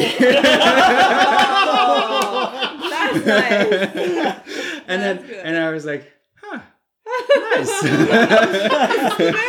so that's what it feels like. Okay. Anyways, Okay. Yeah. All right. So I'm, I'm gonna I'm gonna take my, my other question. I feel like I used two with you. Yeah. with you. Um. Okay. So I, I talk about race with you guys. Uh, Nathan, I'm gonna sort of more more Yeah. about religion. We'll see how that works. okay. So um, a couple of days ago there was this. Uh, I read this article about how uh, people in the AfD discovered that Toblerone. Had, had had obtained halal, Halal status. Yeah, halal status like eight months ago. But eh, but they didn't changed the recipe Yeah, at nothing all. changed. Nothing changed. They just all. got the certification. Yeah. Toblerone is Toblerone is now halal. Yeah, and the thing is, the certification is literally they just go and inspect the facilities.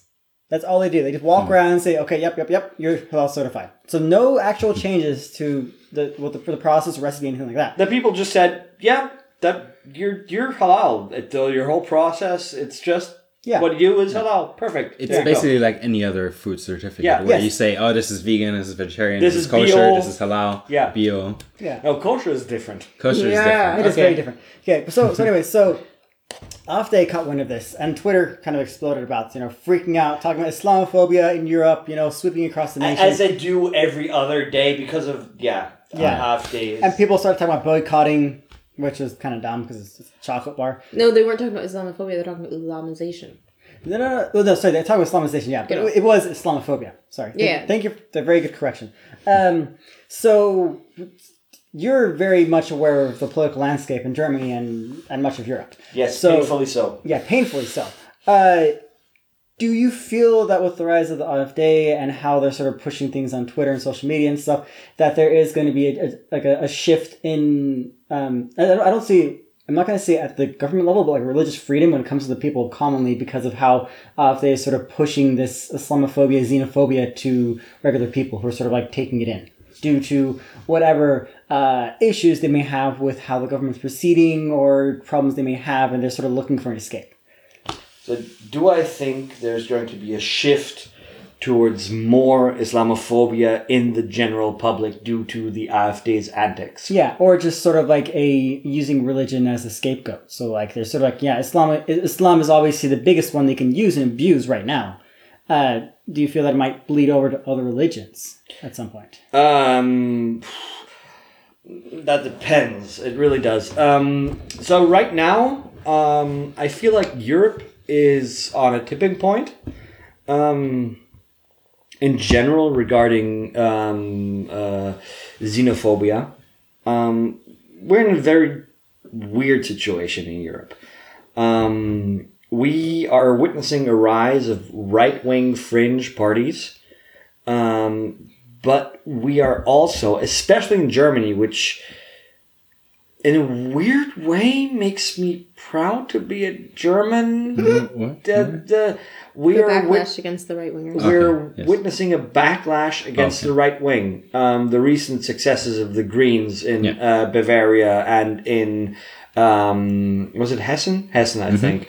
Um, uh, that they expanded uh, their their voter base. We, we're so while we've witnessed um, Also the hashtag Wir sind mehr. the hashtag Wir sind mehr and all, all these things. Um, while we witnessed uh, a stronger right wing in, in Poland and in Hungary, we've witnessed an, a strong backlash to that, as opposed to the United States, um, as opposed to uh, the UK, where Brexit is still going strong for whatever fucking reason. It's still it's a complete garbage fire. yeah. Anyway, it's a, it's a, it's a dumpster fire. Um, uh, but um, so right now we're seeing a backlash against that right wing thing. Um, so my my short answer has to be, I don't know. Uh, the long answer is, um, I doubt it, but. Um, I doubt it because, as I said, we, we have all this backlash. We have um, uh, the, the, the, the, the, the, the general population doesn't really go along with that. But um, the risk that we're running right now is that it's it's becoming easier and more accepted to be an asshole just to put it bluntly, uh, to say uh, to to act as if Muslims weren't people.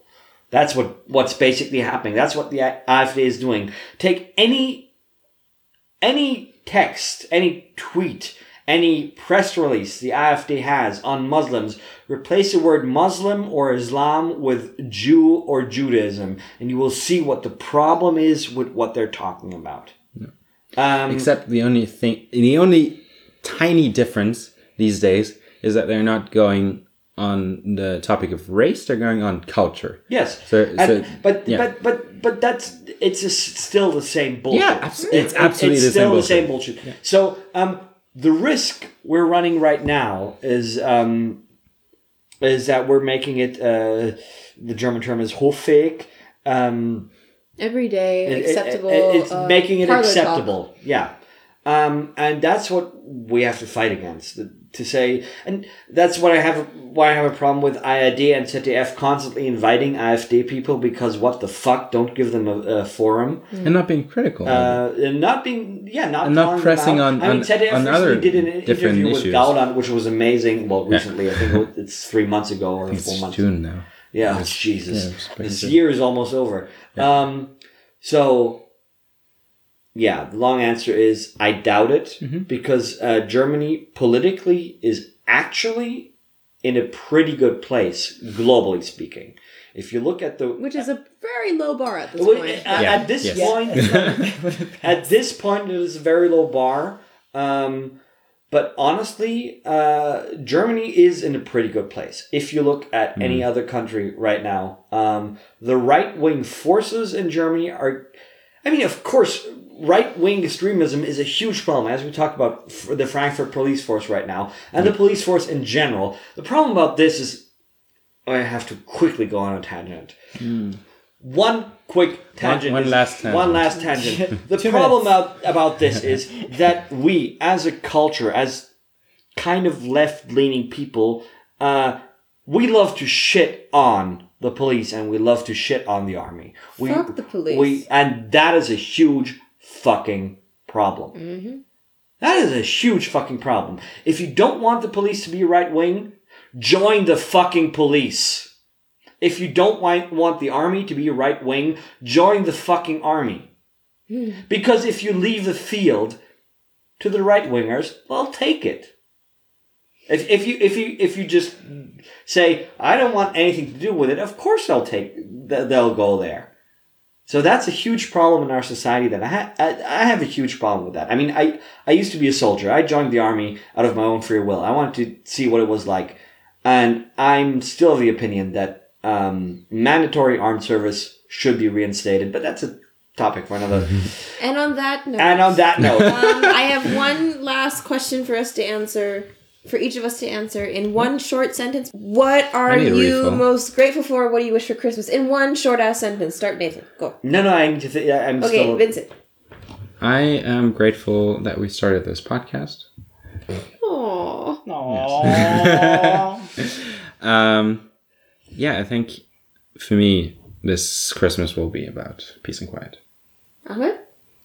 yeah. I I'm just gonna be like enjoying time with my visiting my brother and his family for Christmas, and I'm yeah, I, I- I'm I'm looking forward to finding some time for myself at some point over the next couple weeks to watch The Hogfather because I haven't watched that thing in three years, and I missed that movie. I kind of want to watch it now. It's such a good movie. Nathan? Uh, the question was, what am I grateful for, and What do you wish for? what what do I wish for? Oh fuck.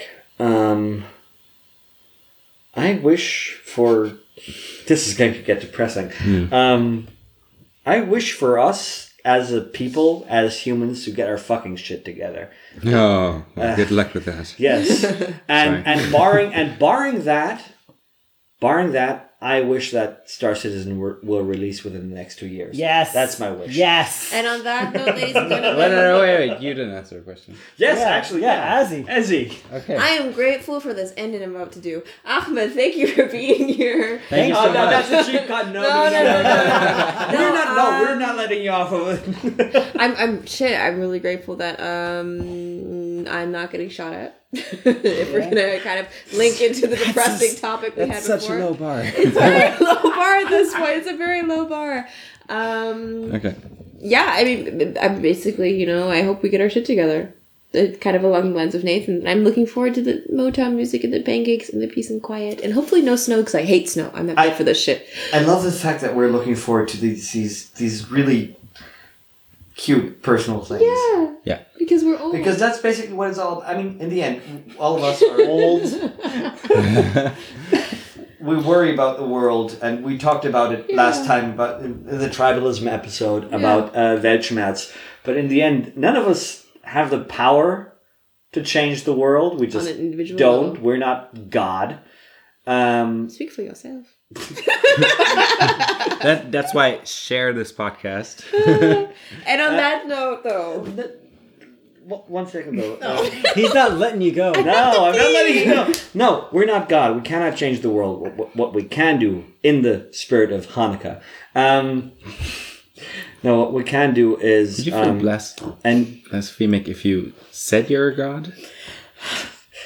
Yes, no, yes or no question. uh, yes. Okay. Um, uh, no, what, what we can do is be nice to other people, be nice to ourselves, be excellent.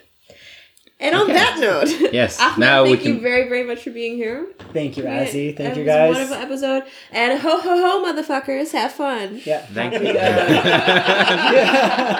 happy Christmas, Thank, thank, thank you guys for listening. Oh no, not Kwanzaa. Kwanzaa does not exist. oh god, I have to Thank you guys very much you for guys for listening. listening. And hear you next year.